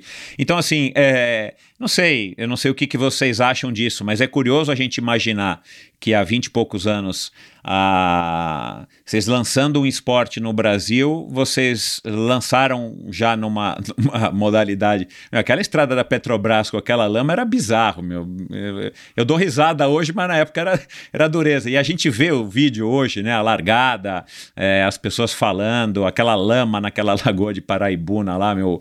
O, o, o John Knight saindo ali do barco e prendendo o pé depois na lama, não conseguindo tirar. Enfim, cara, foi uma prova difícil, que realmente colocou a prova, mas o brasileiro, em contrapartida, né, além do resultado excelente da equipe do Marcelo Maciel, do, do, do Cabeça, do Coelho e da, e da Simone, né, que foram é, segundo, segundos colocados à frente da. Não lembro se foi a equipe da Nova Zelândia ou a Southern Traverse que ganhou, enfim. É, mas os brasileiros já se deram bem e curtiram, né? É, tanto é que em 99, né, repetiram aí, os, vocês repetiram o sucesso, depois teve 2000 e teve 2001. Um, vocês, vocês se, se vocês tivessem é, a possibilidade, vocês acham que vale, ter, teria valido a pena fazer provas é, um pouco mais fáceis ou você ainda teria feito provas mais difíceis? O resultado, né, fazendo depois o, o follow-up, né, em 99, 98, da primeira edição, Alexandre, foi um follow-up muito positivo? Você saiu da prova super animado? Foi, foi um follow-up muito positivo. Que legal, que legal. É... Bom, orientação, vamos falar aqui só um pouquinho disso, né? Eu não sei como é que vocês né, se prepararam para a orientação lá no Southern Traverse. Né, orientação é uma modalidade que até hoje pega muito, né, para quem pratica é, as corridas de aventura. É talvez a não sei nem se a gente chama de modalidade, né? Mas está tá dentro da corrida de aventura, né? Para quem não sabe, também corrida de aventura não tem percurso é, marcadinho, né? Então as pessoas têm que achar, né? O caminho ideal do ponto A ao ponto B. Enfim, uh, você tinha, é, você, você não tinha, você tinha essa preocupação, Alexandre, de como que as pessoas vão, vão reagir com a orientação? Porque, é, a, e outra curiosidade, né, que, que lembrando aqui agora e olhando o vídeo, lembrando de todas as pessoas, essa primeira e talvez a segunda, talvez até a terceira edição da, da EMA, Cara, era o Valdemar Niklevitz, era um monte de triatleta como eu e tantos outros, era um monte de mountain biker, era gente da natureza, né? Esses caras meio montanhistas e, e sei lá, que gostavam de fazer caminhadas, de trekking e tudo mais. Você juntou ali, não é, um, um um zoológico, vai, de, de, de, pessoas, um circo de pessoas das mais diferentes, é, dos mais, das mais diferentes bases, né, de, de modalidades, de vivências esportivas. Uh, mas orientação tinha algumas pessoas, né, que vieram talvez com base do exército, o próprio Rafael e tudo mais, o o Admir, né, se eu não me engano, e, e algumas outras pessoas, mas é, você não qual era a tua visão a respeito desse quesito orientação? Como é que as pessoas vão fazer para chegar com uma bússola e um mapa de um lado do ponto A ao ponto B? A forma, para mim, é o, o ponto-chave. É o ponto-chave é orientação, claro. Uhum. Mas você tinha essa preocupação, assim, bom, mas eu vou fazer uma, uma modalidade esportiva que até pode vir um cara que, que seja um maratonista, um triatleta, um nadador, um ciclista, que fisicamente tenham condições de, de cumprir é, as distâncias e os obstáculos, as dificuldades do terreno. Mas como é que eu vou fazer essas pessoas né, é, se entenderem com mapa, mapas antigos, desatualizados e bússola né, no, no, no meio do mundo, aí, no meio do nada? É, você tinha essa preocupação? Não. Não, eu conheço que a minha reunião com você. Com o exército? Acesso. Ah, porque tinha, né? Tinha, de fato, é verdade. É, é. Aliás, a, a, a, a, a gente entrou na EMA não sabendo exatamente o que, que a gente estava fazendo, mas eu lembro que teve um longo processo, inclusive é, testes, enfim, né? Você, você também se pre, vocês também se precaviram muito no sentido de estar. De tá orientando o melhor possível para que todo mundo tivesse pelo menos um pouco mais de noção, embora a gente não tivesse, da onde a gente estava entrando, né? Isso é verdade, isso eu lembro, isso eu lembro direitinho. Enfim, uh, você e, e, a, e, a, sua vida, então, é, como atleta nesse meio tempo, né? Eu li aqui que você fez uma prova no Vietnã é, em 2001, eu não me recordo. Você chegou a fazer a... 2002. Ah, 2002, que foi já a preparação para o Eco Challenge de Fiji. Não, é uma prova que eu fiz de mil quilômetros. No Vietnã, de mil quilômetros. É, cheguei, a equipe chegou em oitavo. Em oitavo lugar. Uau. É, era uma prova internacional, uma prova famosa que, que, que, que tinha um nome, franquia, o que que era? Ah, o Raid Galois. Ah, cara, eu não lembro disso. Que legal. É, vamos lá, então. Falando um pouco da tua, da tua experiência como corredor. Você fez a Southern Traverse e aqui no Brasil não tinha prova para você fazer porque a única prova era a sua, né? Não, só, só É, ele só fez. É, só a Southern foram três. É, você chegou a participar, por exemplo, da Elf, lembra nos lençóis maranhenses? Cheguei. Ah, legal. Que foi no ano 2000. Ah. Uhum. É, como é que você viu a chegada de um evento é, que, se eu não me engano, também é, é foi organizado pelo Gerard Fuzil? Acho que essa altura a Red Gauloise já não. Era a mesma prova, mas tinha outro nome, não é isso? Era outro patrocinador francês, né? Uma, uma petroleira em vez da marca de cigarro. Não, a França tinha provas. Ah, e a Elf. Tá. É, como é que você reagiu? Como é que você ach, é, como é que você enxergou, já que você era o cara que estava à, à, frente das corridas de aventura no Brasil, a, a chegada no Brasil de uma prova internacional organizada aí? Ótimo. Achou ótimo. Ótimo. Eu gostei, eu gostei, porque tá dando é, pelo Zoom. É, tava, tava dando visibilidade para o Brasil, é para quem era de fora e, e, e para quem estava aqui dentro, mais visibilidade ainda para um esporte que, que você era o, né, você e a Elsa tinham sido os pais. Entendi. Legal. É, a, a, a Elf foi uma prova legal? Você gostou? Foi, gostei. Gostei. Você acha que ela foi mais fácil ou mais difícil do que uma, uma EMA, qualquer EMA? Foi, igual é, essa, essa dificuldade que todo mundo dizia que tinha, né? A EMA, os gringos, os brasileiros, nem se fale, né? E é, na edição de 99, só três equipes terminaram dentro do, do prazo, né? Uhum. Depois todo mundo foi cortado, eram 125 horas o limite. É, você ainda assim achava que as provas tinham que ser difíceis? É, então... Ô Alexandre, você, você tem um quê de masoquista ou o quê? Não, não, não, tem que treinar. Tem que treinar, é verdade. Legal. É, aliás, eu quero, antes da gente encerrar a conversa daqui a pouco, eu quero fazer uma pergunta para você, que eu tô com isso engasgado desde o. Não, ah, tá, mas a gente vai voltar nisso. Enfim, é, a última EMA, né, é, aconteceu a EMA de, de 2000, que foi Paraty e Rio de Janeiro, é, né, Paraty no Rio até Ubatuba. Eu não lembro por que, que eu não fiz, eu já estava preparando para mudar para Fortaleza, não lembro por que, que eu não competi, mas enfim. A, aí teve a última EMA, é, que foi lá no Polo Tapajós, na Amazônia, né? Que você até contou aqui a história do, do, do coronel e tudo mais. É, em que você passou sete dias no, no, no meio do mato para montar o percurso, né? Você, enfim, você, fe, você fazia os percursos é, para você sentir na pele, para você ter controle total do que, que as pessoas estavam, né?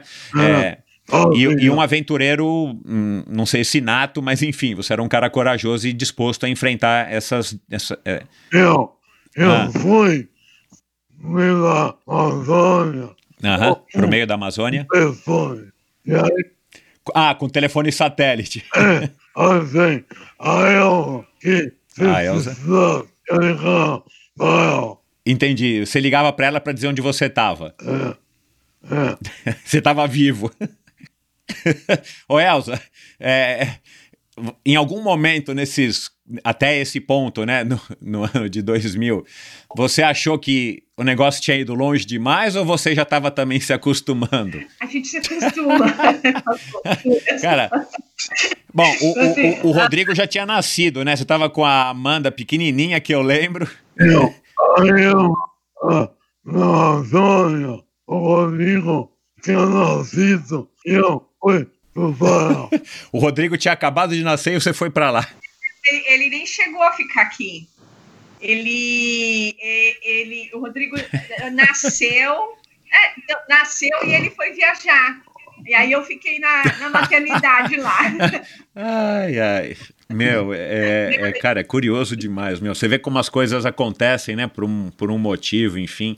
E, e, claro, a corrida de aventura chegaria ao Brasil, né, em algum momento, não sei quando, mas assim, cara, se não fossem vocês, e a gente olhar, né, hoje, 22 anos né, passados, assim, cara, como a corrida se desenvolveu tanto no mundo como aqui, como eu disse na abertura, né, culminando aí com, a, com o Eco Challenge do ano passado, a volta do Eco Challenge com, com a equipe brasileira da Camila, que participou já do Endorfina, é, chegando em quinto lugar, né? E, e o Rafael, a própria Chub, que também participou, participou do Eco Challenge, mas tiveram, um, um, enfim, bastante sucesso, inclusive internacional.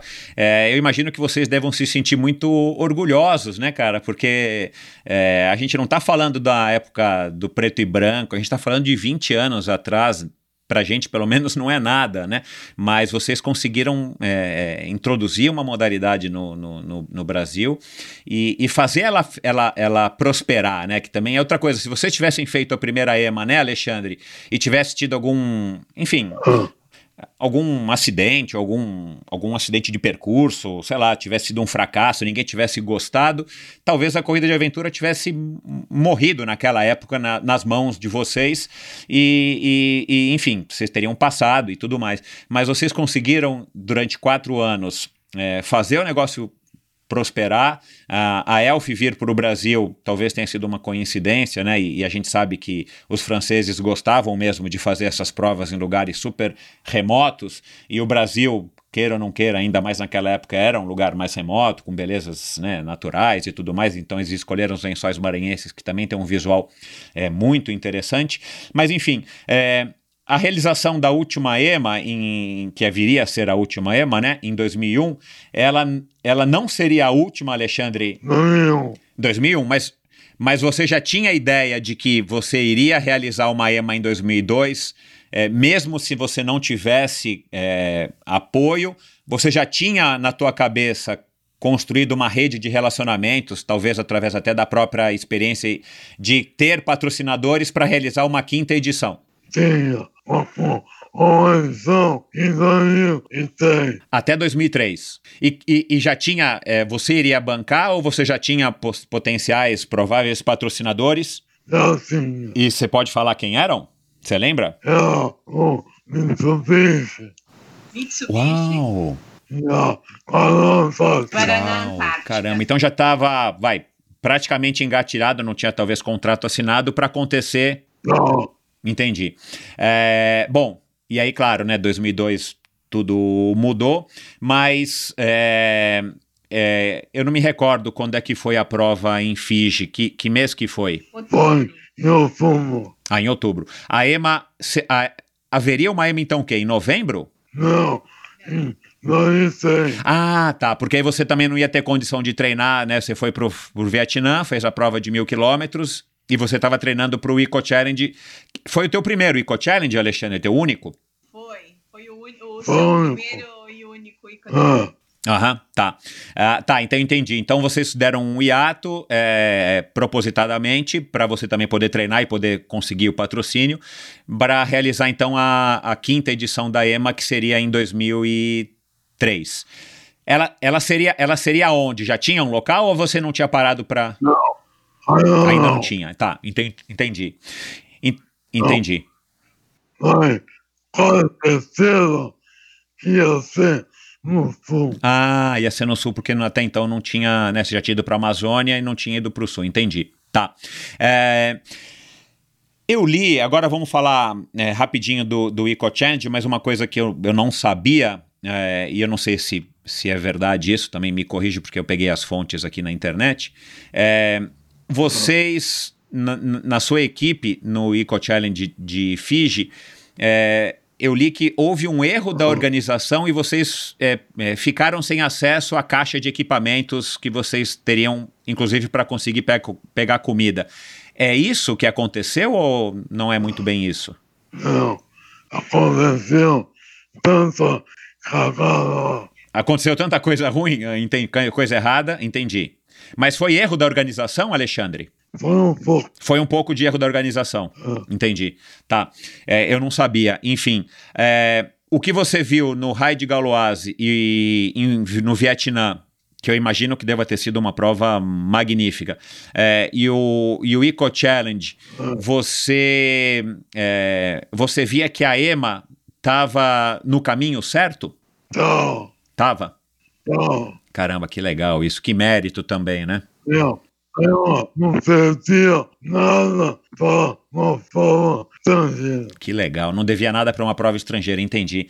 Ah, bom, aí aconteceu ah, essa fatalidade, né? Essa bactéria, você comeu lá um peixe, começou a, a se sentir mal e tal, enfim. É, e aí começou uma nova corrida de aventura é, real e, claro, né, é, muito palpável e verdadeira para você, que dura até hoje. É, o que, que você é, tirou de lição disso que aconteceu e que, e que você está, né, pelo que eu estou entendendo, pelo que eu conversei com, com o Edu e tal, o Edu Coelho, você está é, enfrentando é, da melhor maneira possível, né? Assim, o que, que você tira de lição, o que, que o Alexandre aprendeu, é, que talvez você nem sabia que você tinha isso dentro de você, Alexandre? Eu, eu não sei. Você não sabe? Não. Tá. É, em algum momento é, você achou que não, não, não ia dar certo, que você não ia conseguir passar por isso e, e, e viver isso? Não, a hora que você realizou que você estava né, num estado grave de saúde na tua, e a cabeça funcionando a mil por hora, que, que, que a sua cabeça é assim, ah. naquele momento começou, vai, vamos dizer aqui, né, simbolicamente, uma corrida, cara, eu vou melhorar, eu vou melhorar, eu vou melhorar, o que, que eu puder fazer para melhorar, eu vou melhorar. E aí, pelo que eu li, pelo que eu já soube do, do, do Edu Coelho, você é um cara que leva a sério, leva a sério até hoje, levou a sério desde o começo essa história de fisioterapia, de buscar tratamento, de, de correr atrás desse prejuízo que te deixou daquela maneira. É, infelizmente. Eu não, infelizmente, não é o peixe que estava contaminado. Ah, eu, infelizmente, mudou toda a minha vida. Que mudou toda a tua vida, é claro. Uhum. Ah, ninguém é culpado. Ninguém é culpado. É, isso eu li também que, enfim, e tem, enfim, né, quem sou eu para dizer, mas é, é, uma maneira, é uma maneira de, de olhar para frente e não ficar olhando para trás, né, Alexandre? Também acho que é uma maneira de se fatalidade. Uma fatalidade, sim. Uma fatalidade. É, é, que legal que você encarou dessa, dessa maneira, né? Assim, é, eu entendo que é uma maneira de fato, né? Eu já recebi aqui uma, uma moça para quem está acompanhando endorfina, a Daniele é, Nobili, que também sofreu um acidente de carro e da noite para o dia ficou tetraplégica e hoje ela é uma tetraplégica pa paratética, se não me engano, parética, se não me engano, desculpa aqui não estou me recordando. E hoje em dia ela, ela tem já bastante movimentos e tal, mas ela também cita aqui para mim, citou aqui para mim, é, até para minha surpresa, que é, ela tinha dois caminhos a seguir, ou ela ficar se lamentando, né, e não ia mudar muita coisa, ou ela ia encarar para a vida para ser a melhor Daniele que ela poderia ser dentro daquela situação. É, então eu, eu enxergo um pouco de similaridade, até entendendo e conhecendo um pouco você daquela época, né? Claro que faz tempo que a gente não tem assim aquele contato, mas enfim, eu acho que né, talvez essa tua personalidade também tenha te ajudado a, a enfrentar uma situação super difícil, é, uhum. olhando para frente. Bacana. É, agora, uhum. na leitura de vocês, eu queria ouvir primeiro o Alexandre e depois ouvir a Elsa. E você não precisa responder a mesma coisa que o Alexandre, tá, Elsa? Mas olhando para trás, a EMA, né, foi, né, vocês foram pioneiros, vocês, vocês foram muito assertivos, claro que contaram também com um pouco de sorte, né, é, mas foi muita ousadia, né, foi uma, uma perspicácia do, do Alexandre, é, e talvez um pouco de loucura ou não. Como é que vocês é, enxergam o que vocês realizaram, principalmente, vai, no primeiro, no segundo ano, que tudo era muito novo? Vocês acham que era mais uma loucura? Foi um. um ah. Não foi uma coisa de aventura. É um trabalho muito grande. Organizar uma corrida de aventura é um trabalho muito grande. Mas foi loucura, Alexandre? Você acha que olhando com tudo que você já sabe hoje das provas. Realmente, não foi loucura nenhuma. Não foi loucura nenhuma. Não. Foi negócio planejado. Foi tudo planejado. E você, Elza, que que você, como é que você enxerga isso? Tem os dois lados, né?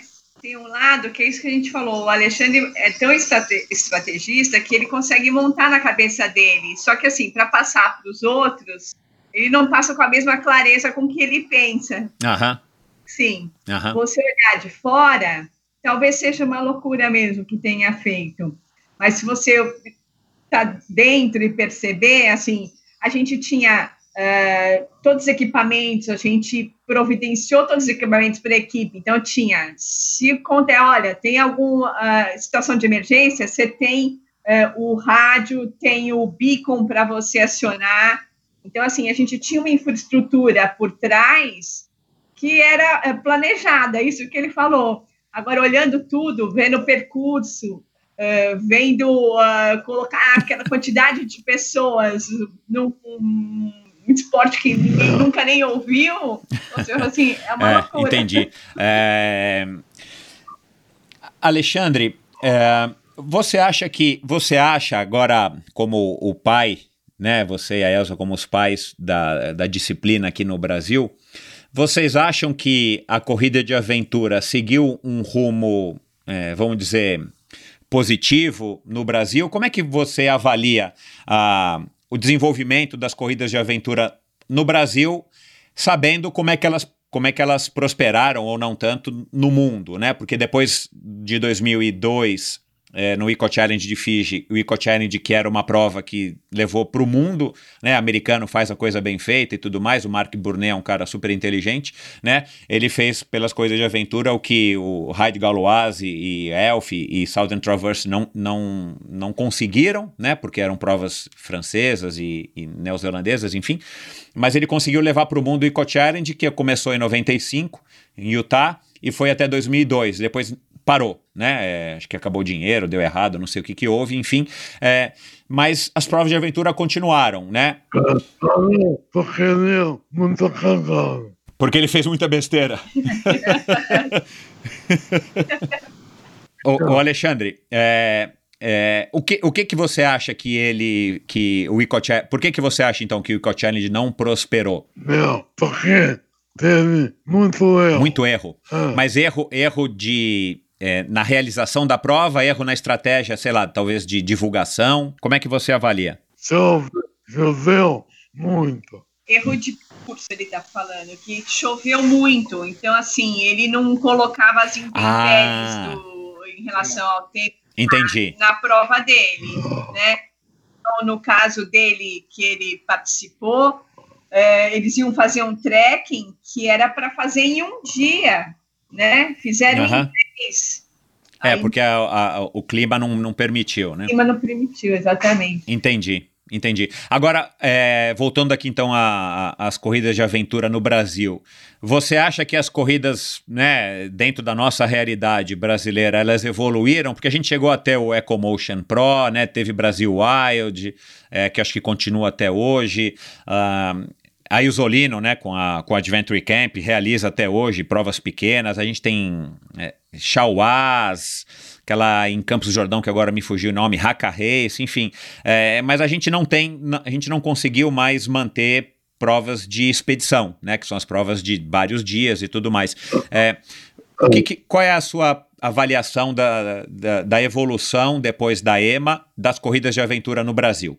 É, eu acho que o Brasil e perdeu a corrida porque não tem ninguém fazendo como fazia a EMA. Você acha que o Brasil perdeu, enfim, porque não tem ninguém fazendo como fazia a EMA?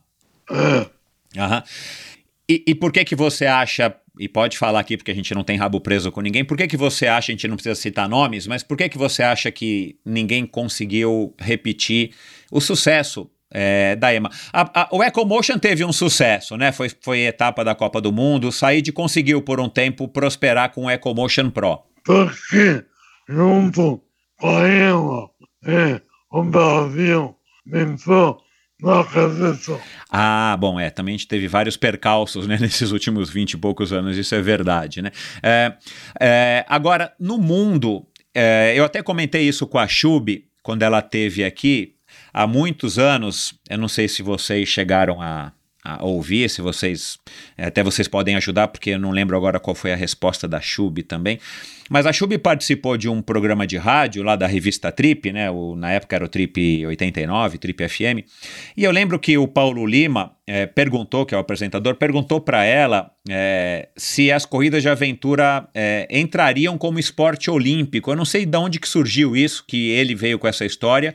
É, eu perguntei para ela também agora, me desculpem, Chub, eu não estou me recordando o que, que você disse, mas é, a corrida de aventura já viveu um auge. Né, já passou faz tempo o auge dela, as provas grandes de expedição não acontecem mais. Voltou ano passado com o Eco Challenge, né, que foi ao ar esse ano no Amazon Prime. Mas é, o que, que você acha que foi. É, enfim, eu não sei se crucial, mas na tua opinião, o que, por que, que você acha que a, a curva, vai, ascendente das corridas de aventura é, não continuou desde a época, daquela época, Eco Challenge, Raid Galoise, Elf, EMA? Eu não sei. Eu acho que é o seguinte, o Eco Challenge é o manda-chuva. O Eco Challenge era o manda-chuva, entendi. A hora que o Eco Challenge acabou, meio que perdeu o embalo, mais ou menos isso? É. Porque o Challenge É, tinha muito marketing, né? marketing, né? Muito marketing. É. Americano, né? Ah, E aí, a contagem decide que o cliente teve muita cagada. Entendi. Então, então você acha que é, o fim do Eco Challenge, é, você acha que acabou é, tirando, vamos dizer assim, esse embalo ou essa empolgação que o mundo, vai, vamos dizer, vivia é, é, é, com relação às corridas de aventura? Entendi. Entendi. É, vamos falar agora, é, antes da gente terminar, né? Temos que falar do Eco Challenge 2019. É, claro que você assistiu. É, o que, que você achou, Alexandre, da, da prova, né? Do que a gente pôde ver. E aí o Escobar, o Joe Escobar, teve lá. Né? Ele me disse que foi realmente um pouco televisão, mas foi muito difícil a prova na visão do Escobar, né? Ele foi lá voluntário. Ah, o que, que você achou e, e o que, que você acha, né? de, de uma prova? Eles disseram que vai acontecer em 2021 de novo. Não sei se vai ser no Chile, né? No final do ano, né? E tal, na Patagônia. É, e já houve, né? Eco Challenge na Patagônia lá atrás. É, eu queria ouvir a sua opinião. O que, que você achou do Eco Challenge e o que, que você acha que vai acontecer? Foi legal. Foi legal. Você achou o formato da televisão também, acho que comercialmente é muito bom, né? Muito, foi muito em cima do trajeto da Ah, foi. Vo- Você, você, você vendo ali as, pro, a- a- as pernas, né? Etapas e tal, você lembrou de bastante coisa, Alexandre? É, foi muito perto de Tamito. Uau. É, provavelmente eles também já, já usaram o que já tinham levantado, né? Mapas e percursos e tudo mais para poder fazer uma prova, né? Um, praticamente um, um EMA remake, um, um, um Eco Challenge remake, entendi. É, você acha esse formato hoje, né? Nós estamos no século XXI, tem câmera portátil, tem GoPro, tem drone, né? Tem a internet, você não precisa mais da Rede Globo, do Fantástico. Cara, pensar, né, Alexandre, que vocês colocaram a, a EMA, uma prova de aventura no Fantástico, cara, com Clayton Conservani e tudo mais. Cara, isso, né, se você contar isso hoje para para qualquer pessoa, é o sonho de consumo de qualquer organizador de qualquer prova, de qualquer evento, né? né? É, cara, vocês foram realmente muito, muito pioneiros e muito felizes nessa iniciativa de vocês. Você acha que nesse formato é, o Eco Challenge pode prosperar e provavelmente eles corrigiram muitos dos erros, né, que eles tiveram no passado? Eu não sei. Não sabe.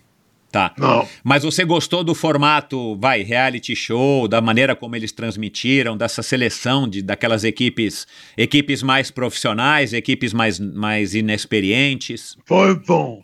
Aham. É, você se surpreendeu, Alexandre, e ver o Nathan é, Favaio, né, o neozelandês, que tem cin- quase 50 anos, 49 anos, é, chegar na frente? Meu, eles são os melhores. Melhores, né? Ah, É, meu, eu, me surpreendi, assim, eu não, não tava acompanhando, tava na expectativa, mas é nítido que ele não tem mais aquele, né, enfim, é, aquele é, vigor, talvez, que ele já teve é, algum dia, mas vê- vê-lo na frente e liderando de novo, né, equipes, enfim, e equipes com pessoas mais, equipe com pessoas bem mais novas do que ele, mas mesmo assim liderando, é, eu acho que também isso dá um apelo para o esporte muito legal, né? Que, de novo, não é o físico que conta, né? O físico conta, mas não é o físico. Você precisa ter experiência, paciência, trabalho em equipe. Hoje em dia, é, é, hoje em dia não, mas já desde aquela época, isso ainda continua na moda, né, Alexandre? Trabalho em equipe, cabeça, a navegação sempre contando. é isso. Estratégia. É isso. Legal. É isso. Você se surpreendeu em, em ver, eu não sei se você sabia, que a equipe que a equipe brasileira tinha chegado, que é brasileira meio espanhola, né, da, da Camila é, e do Gui, tinha chegado em quinto lugar. Você já sabia disso? Não.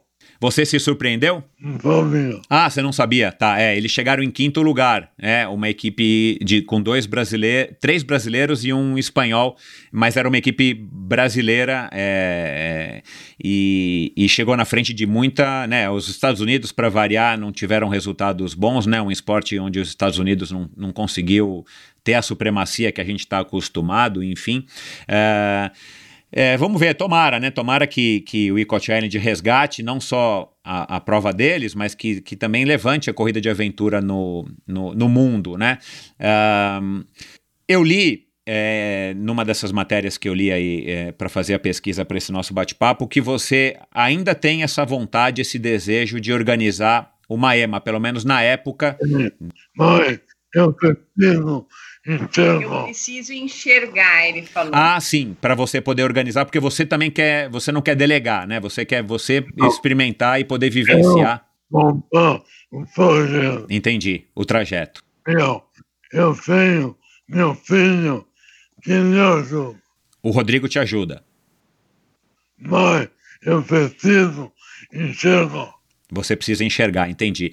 Você está com 50% da visão, mais ou menos, Alexandre? 40. 40, tá. Tá, entendi.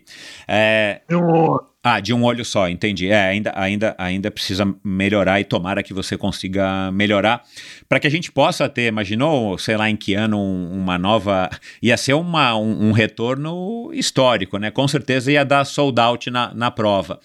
Ah, você acha que hoje com tecnologia, é, GPS, né, todos os recursos né, que a gente sabe que tem aí, é, redes sociais, câmeras portáteis, drones, seria mais fácil organizar uma prova de aventura, uma EMA, vamos dizer? Não, mesma coisa. Mesma coisa. Mesma coisa. Entendi. É, qual é o, o, o, legado, né, se é que a gente pode dizer assim, que marca que a EMA deixou na, na vida de vocês? Né? Porque é, a tua vida foi né, não interrompida, felizmente, mas assim, né, é. você terminou uma fase da tua vida no auge da EMA, né, com todos esses planos que você acabou de contar aqui pra gente, e de repente, né, 2002, 2003, ai, 2003, né, que foi quando você se recuperou, é, para poder recomeçar a tua vida, tudo mudou. É, então eu, eu imagino, né, até por conta do teu envolvimento, né, Elza, na EMA, é, que a EMA seja uma grande parte da tua vida, né, uma parte importante da tua vida. Que legado, o que, que a EMA te trouxe que você, enfim, que vai, que vai te acompanhar para o resto da vida? Eu, todo hoje, é, vive e volta do que eu aprendi. Tudo que você vive hoje é, vem do que você aprendeu durante essa essa realização, essa experiência da, dos quatro anos da EMA e de corridas de aventura? É. Bacana, é. cara. Você tem, você tem é, ídolos na corrida de aventura, Alexandre? Pessoas que você admira, o Nathan, o Ian Adamson, ou sei lá, algum brasileiro, Rafael? Não, todo mundo é meu ídolo. Todo é mundo é meu ídolo. Ah, legal, legal, é. legal, legal. É, agora uma uma, uma pergunta, Alexandre, antes da gente. Quer dizer, duas perguntas. É, a gente viu nitidamente na, na, no Eco Challenge, né, que os triatletas não, não conseguiram se dar bem, né? Tinha equipe lá que o cara tinha 50 Ironman, o outro tinha não sei quantos Ironman. É, é, na época eu lembro que a gente tinha algumas discussões, né? E não porque éramos triatletas, mas é, eu mesmo me dei, me dei muitas vezes muito mal porque a gente tinha físico, mas não tinha experiência da navegação, né? É, você, você ainda continua achando que é, o triatleta não vai conseguir prosperar nas corridas de aventura? Não. então, na corrida de aventura, é Estrategista. Uhum. A não ser que seja um, um, um, triatleta do mercado financeiro, o cara pode se dar bem. É. Pode. Legal.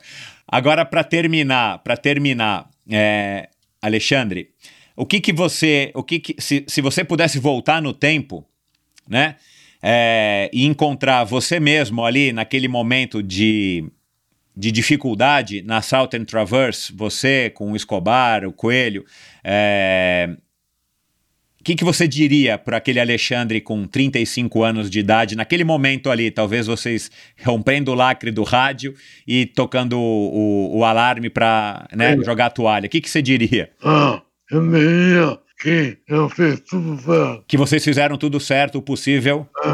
e que não tinha outra opção. A única que eu mudaria na minha vida, eu não Aham. ia pra Cochane. Quer dizer, a a única coisa que você não mudaria, o que, que é? Não, a única coisa que eu não faria na minha Aham. vida é ir ao Eco É, Challenge. claro, óbvio. Ah, Alexandre, e o que, que você diria para você mesmo ah, na noite, que eu imagino que você não tenha dormido, na vésperas da largada da EMA 98, lá em Paraibuna? Meu, tranquilo, Tranquilo. tranquilo. Tudo sob controle. Mas, ô, ô, Elza, vocês dormiram aquela noite? Nossa, acho que não, viu? Mas na tua cabeça tava tudo tranquilo, Alexandre? Tá, tá, tá. Legal, cara, que bom. É, meu, é, uma, uma hora e meia já tá ótimo, não vou mais tomar tempo de vocês. Eu adorei. Queria que você desse um último recado, falasse mais alguma coisa que talvez a gente deixou aqui passar. Primeiro Alexandre e depois Elza. O que eu falei é o seguinte, meu, corrida de aventura é muita estratégia. Corrida de aventura é muita estratégia. É um esporte muito legal. É, entendeu? Aham. E você, Elza? É, ai, não, te- não sei muito o que falar, mas assim, é, a experiência de ter vivido a EMA, essas, é, a corrida de aventura, foi uma coisa que, assim, de, você vê, hoje em dia, eu falo assim, será que a gente inventaria isso tudo de novo, se a gente soubesse o que, não sei, mas o Alexandre sempre, em tudo que ele coloca a mão, ele fala assim, não, vai dar certo, vamos atrás, vamos ver, e, e assim vai, assim, que a hora que ele faz, ele faz, faz bem, né? E para a experiência para a vida, assim, sempre tudo que a gente vive, não, nada é por acaso, né? Então, eu acho que, acho que tem que passar por isso mesmo, e, e acho que, de uma certa forma, a gente tem que aprender e sempre olhar para frente, né? E que a vida é isso mesmo. Obrigada por nos, nos chamar, né? Que bom, nossa, pra mim foi uma honra, vocês não têm noção de como é que eu tô. Você vê que eu passei o dia inteiro esperando vocês, né? Eu tava aqui numa expectativa, parecia criança, cara, porque, é, de novo, esse meu projeto é um projeto, né, que, enfim, é mais uma.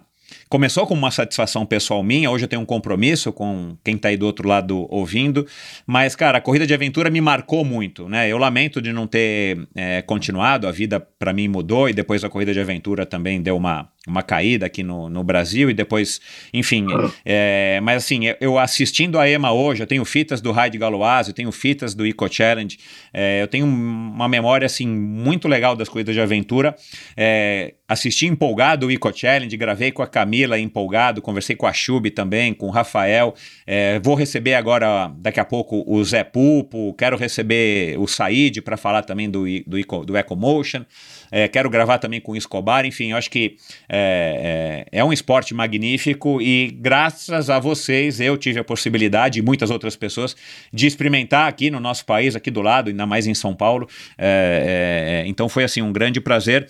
Quero agradecer aqui publicamente a vocês por toda essa iniciativa que vocês tiveram lá atrás. Ao Escobar também por tabela, né? Porque é, ele acabou sendo um, um pai meio torto, né? Porque se não fosse também ele, talvez vocês não saberiam o que, que era a corrida de aventura, pelo menos não naquela época, né? Então, a- ao Escobar, que é um grandíssimo amigo meu, e agradecer vocês por toda essa disponibilidade. Alexandre, obrigado. Lhe desejo o melhor. é, é, melhor recuperação possível, desejo força, aliás, força eu já sei que você tem, cabeça eu sei que você tem, tomara que você consiga evoluir é, dentro do possível o máximo que, que for, é, e que você consiga trazer a EMA de volta, que cara, eu não vou talvez conseguir participar, mas cara, que vai ser um grande prazer a gente poder saber que vai ter uma EMA de novo, então toda a sorte do mundo para vocês, pode falar. Tá bom. Tá bom, hein? Legal. Legal. Que bom. Elza, obrigado mais uma vez e um bom dia aí pra vocês, meu. Foi um grande prazer. Legal. Bom, uau, pessoal, que bate-papo legal. mais um mais uma conversa aqui para ficar na história do Endorfina, mais um pioneiro, né, um casal, na verdade, é, duas pessoas que foram pioneiras aí e espero que vocês tenham curtido. Se você é corredor de aventura, espero né, da, da, das gerações mais novas. Espero que esse episódio também tenha sido bastante enriquecedor para você conhecer da onde é que veio é, a corrida de aventura no Brasil, como é que ela surgiu, contada pelos próprios protagonistas. E, e, enfim, muita coisa também que eu não sabia, para mim foi, além de um grande privilégio, um grande prazer, um, um, grande aprendizado poder bater esse papo com o Alexandre. E também fica aí a mensagem, um aprendizado é, de vida para todos nós, um cara que é, foi literalmente derrubado aí por, a, por uma corrida de aventura, né, infelizmente, e que segue aí com a cabeça a mil por hora e lutando e batalhando e treinando. A gente não falou disso, mas o Alexandre ele, ele praticamente é, vive uma vida dedicada, acho que a gente pode dizer isso, né? Uma vida dedicada a se recuperar, a, a fazer o melhor possível para que ele é, vá recuperando aos poucos algumas habilidades que ele de fato é, perdeu e já reconquistou um pouco, né? Ele disse que, bem realisticamente, aliás, o Alexandre é assim, eu que o conheci antes do, do acidente, é um cara que sempre foi muito pragmático, um cara muito direto, um cara muito incisivo e, e, e ele mesmo disse aqui, né? É, tá no nível 3 de, de 0 a 10, né, no nível 3 de recuperação, então ele ainda tem um longo caminho pela frente, mas tomara, tomara que ele recupere a, a visão e que ele consiga transformar esse sonho que ele vem acalentando aí é, desde o acidente de continuar realizando a EMA. É, para toda a comunidade esportiva, para toda a comunidade é, das corridas de aventura e para quem viveu aquela época, né? Como eu disse, eu acabei de reassistir aqui. Vou colocar no post do episódio de hoje é, os links é, que eu achei aqui no YouTube para assistir as três primeiras edições é, da EMA. Eu vou ver se eu acho aqui o link para a quarta, mas enfim, no post do episódio de hoje, no meu site endorfinabr.com, você acha é, alguns links para vários assuntos que a gente falou aqui hoje, para EMA, para Salt and Traverse, enfim, uh, e também para esses vídeos que eu achei no YouTube. É, e é, a gente conversou aqui, claro, é um assunto bem extenso e passamos por várias pessoas que já passaram pelo Endorfina e muitas ainda virão para tratar um pouco desse assunto da corrida de aventura. É, a começar pela Renata Falzoni, que foi a grande, é, uma das grandes responsáveis por estar tá levando a corrida de aventura para o maior número de pessoas. Ela logo topou cobrir as provas de aventura, eu me lembro muito bem dela e eu acho que a gente conversou sobre isso no nosso bate-papo. Eu gravei também com o Rafael Campos, claro, da equipe Lontra Quasar, que ganhou a EMA 99 e foi aí também onde o Alexandre, onde o, perdão, onde o Rafael acabou despontando aí para as corridas de aventura. A Chubi Guimarães e depois mais recente da equipe Atena, claro, é, que também teve no Eco Challenge de Fiji 2019, teve no 2002 e teve no 2019. E a Camila Nicolau, mais nova, né, que na época era uma, uma criança, é, na época do, do último Eco Challenge, e que também acalentava esse, esse sonho. E quando soube do Eco Challenge 2019, prontamente se inscreveu e conseguiu ser é, selecionada com a equipe dela, com o Gui, é, e é, participou e tiveram esse honroso quinto lugar na prova do ano passado, que você pode assistir também no Amazon Prime e você ouve aqui no Endorfina, nessa mesma plataforma que você está ouvindo esse episódio. Enfim, dê um alô para mim no Endorfina BR no Instagram, o perfil do Endorfina no Instagram. Se você curtiu, se você não curtiu, é, quem que você gostaria de ouvir, sugiram aí do mundo da corrida de, das corridas de aventura, me ajudem e até a semana que vem com mais um episódio espetacular, um episódio que também já está gravado, muito legal. Tenho certeza de que vocês vão se surpreender positivamente, que vocês vão se inspirar, é, como com a história aqui do Alexandre e da Elsa, uma história muito bacana também. Então, legal, pessoal. Obrigado, obrigado pela audiência mais uma vez e até a semana que vem com mais um episódio. Tchau. E eu quero agradecer então aos patrocinadores do episódio de hoje, a Bovem Energia. A Bovem é uma comercializadora, uma gestora e uma geradora de energia. Assim como para os meus convidados, para a Bovem, energia é um assunto muito sério. Uma empresa sólida e confiável, com profissionais experientes e treinados para lhe oferecer agilidade no atendimento, robustez e competência na condução dos negócios. Saiba mais em bovem.com.br e siga arroba Bovem Energia no Instagram. De energia, a Bovem entende. Esse episódio também foi um oferecimento da Seven Sherpas, a Seven Sherpas que tem como lema explorar o mundo praticando esportes. Seven Sherpas é uma empresa com sede na Califórnia, especializada em experiências esportivas nos destinos mais legais do mundo, com roteiros exclusivos desenhados por experts em viagens e esportes. Além do calendário de viagens programadas já para 2021 de volta, a Seven Sherpas tem como grande diferencial os day rides em mais de 30 cidades pelo mundo e viagens customizadas para você, sua família ou grupo de amigos. Para saber mais, visite sevensherpas.com e siga arroba Sherpas no Instagram, lembrando que o Seven é numeral. E esse episódio também foi um oferecimento da Supacas, a marca californiana de acessórios mais coloridos e casuais do mercado. Encontre os produtos da Supacas no site ultracicle.com.br e nas melhores lojas do ramo. Frete gratuito para você, é, que é ouvinte do Endorfina, em compras a partir de 100 reais. Basta utilizar a palavra endorfina no campo de cupom de desconto antes de finalizar a sua compra no site ultracicle.com.br e siga supacasbr no Instagram. Lembrando que o Supacas é com Z no final. Esse e todos os episódios do Endorfina são editados pela produtora Pulsante. Obrigado por ouvir esse episódio do Endorfina. Acesse o endorfinabr.com Vá no post do episódio de hoje para conhecer um pouco mais sobre o meu convidado e alguns assuntos abordados em nossa conversa. Lá você ainda encontra todos os episódios do Endorfina. Siga o Endorfina BR no Instagram e confira imagens inéditas e inusitadas dos meus convidados. Participe enviando comentários e sugestões. Se você curtiu, colabore assinando o Endorfina no seu agregador de podcasts preferido e compartilhando com seus amigos.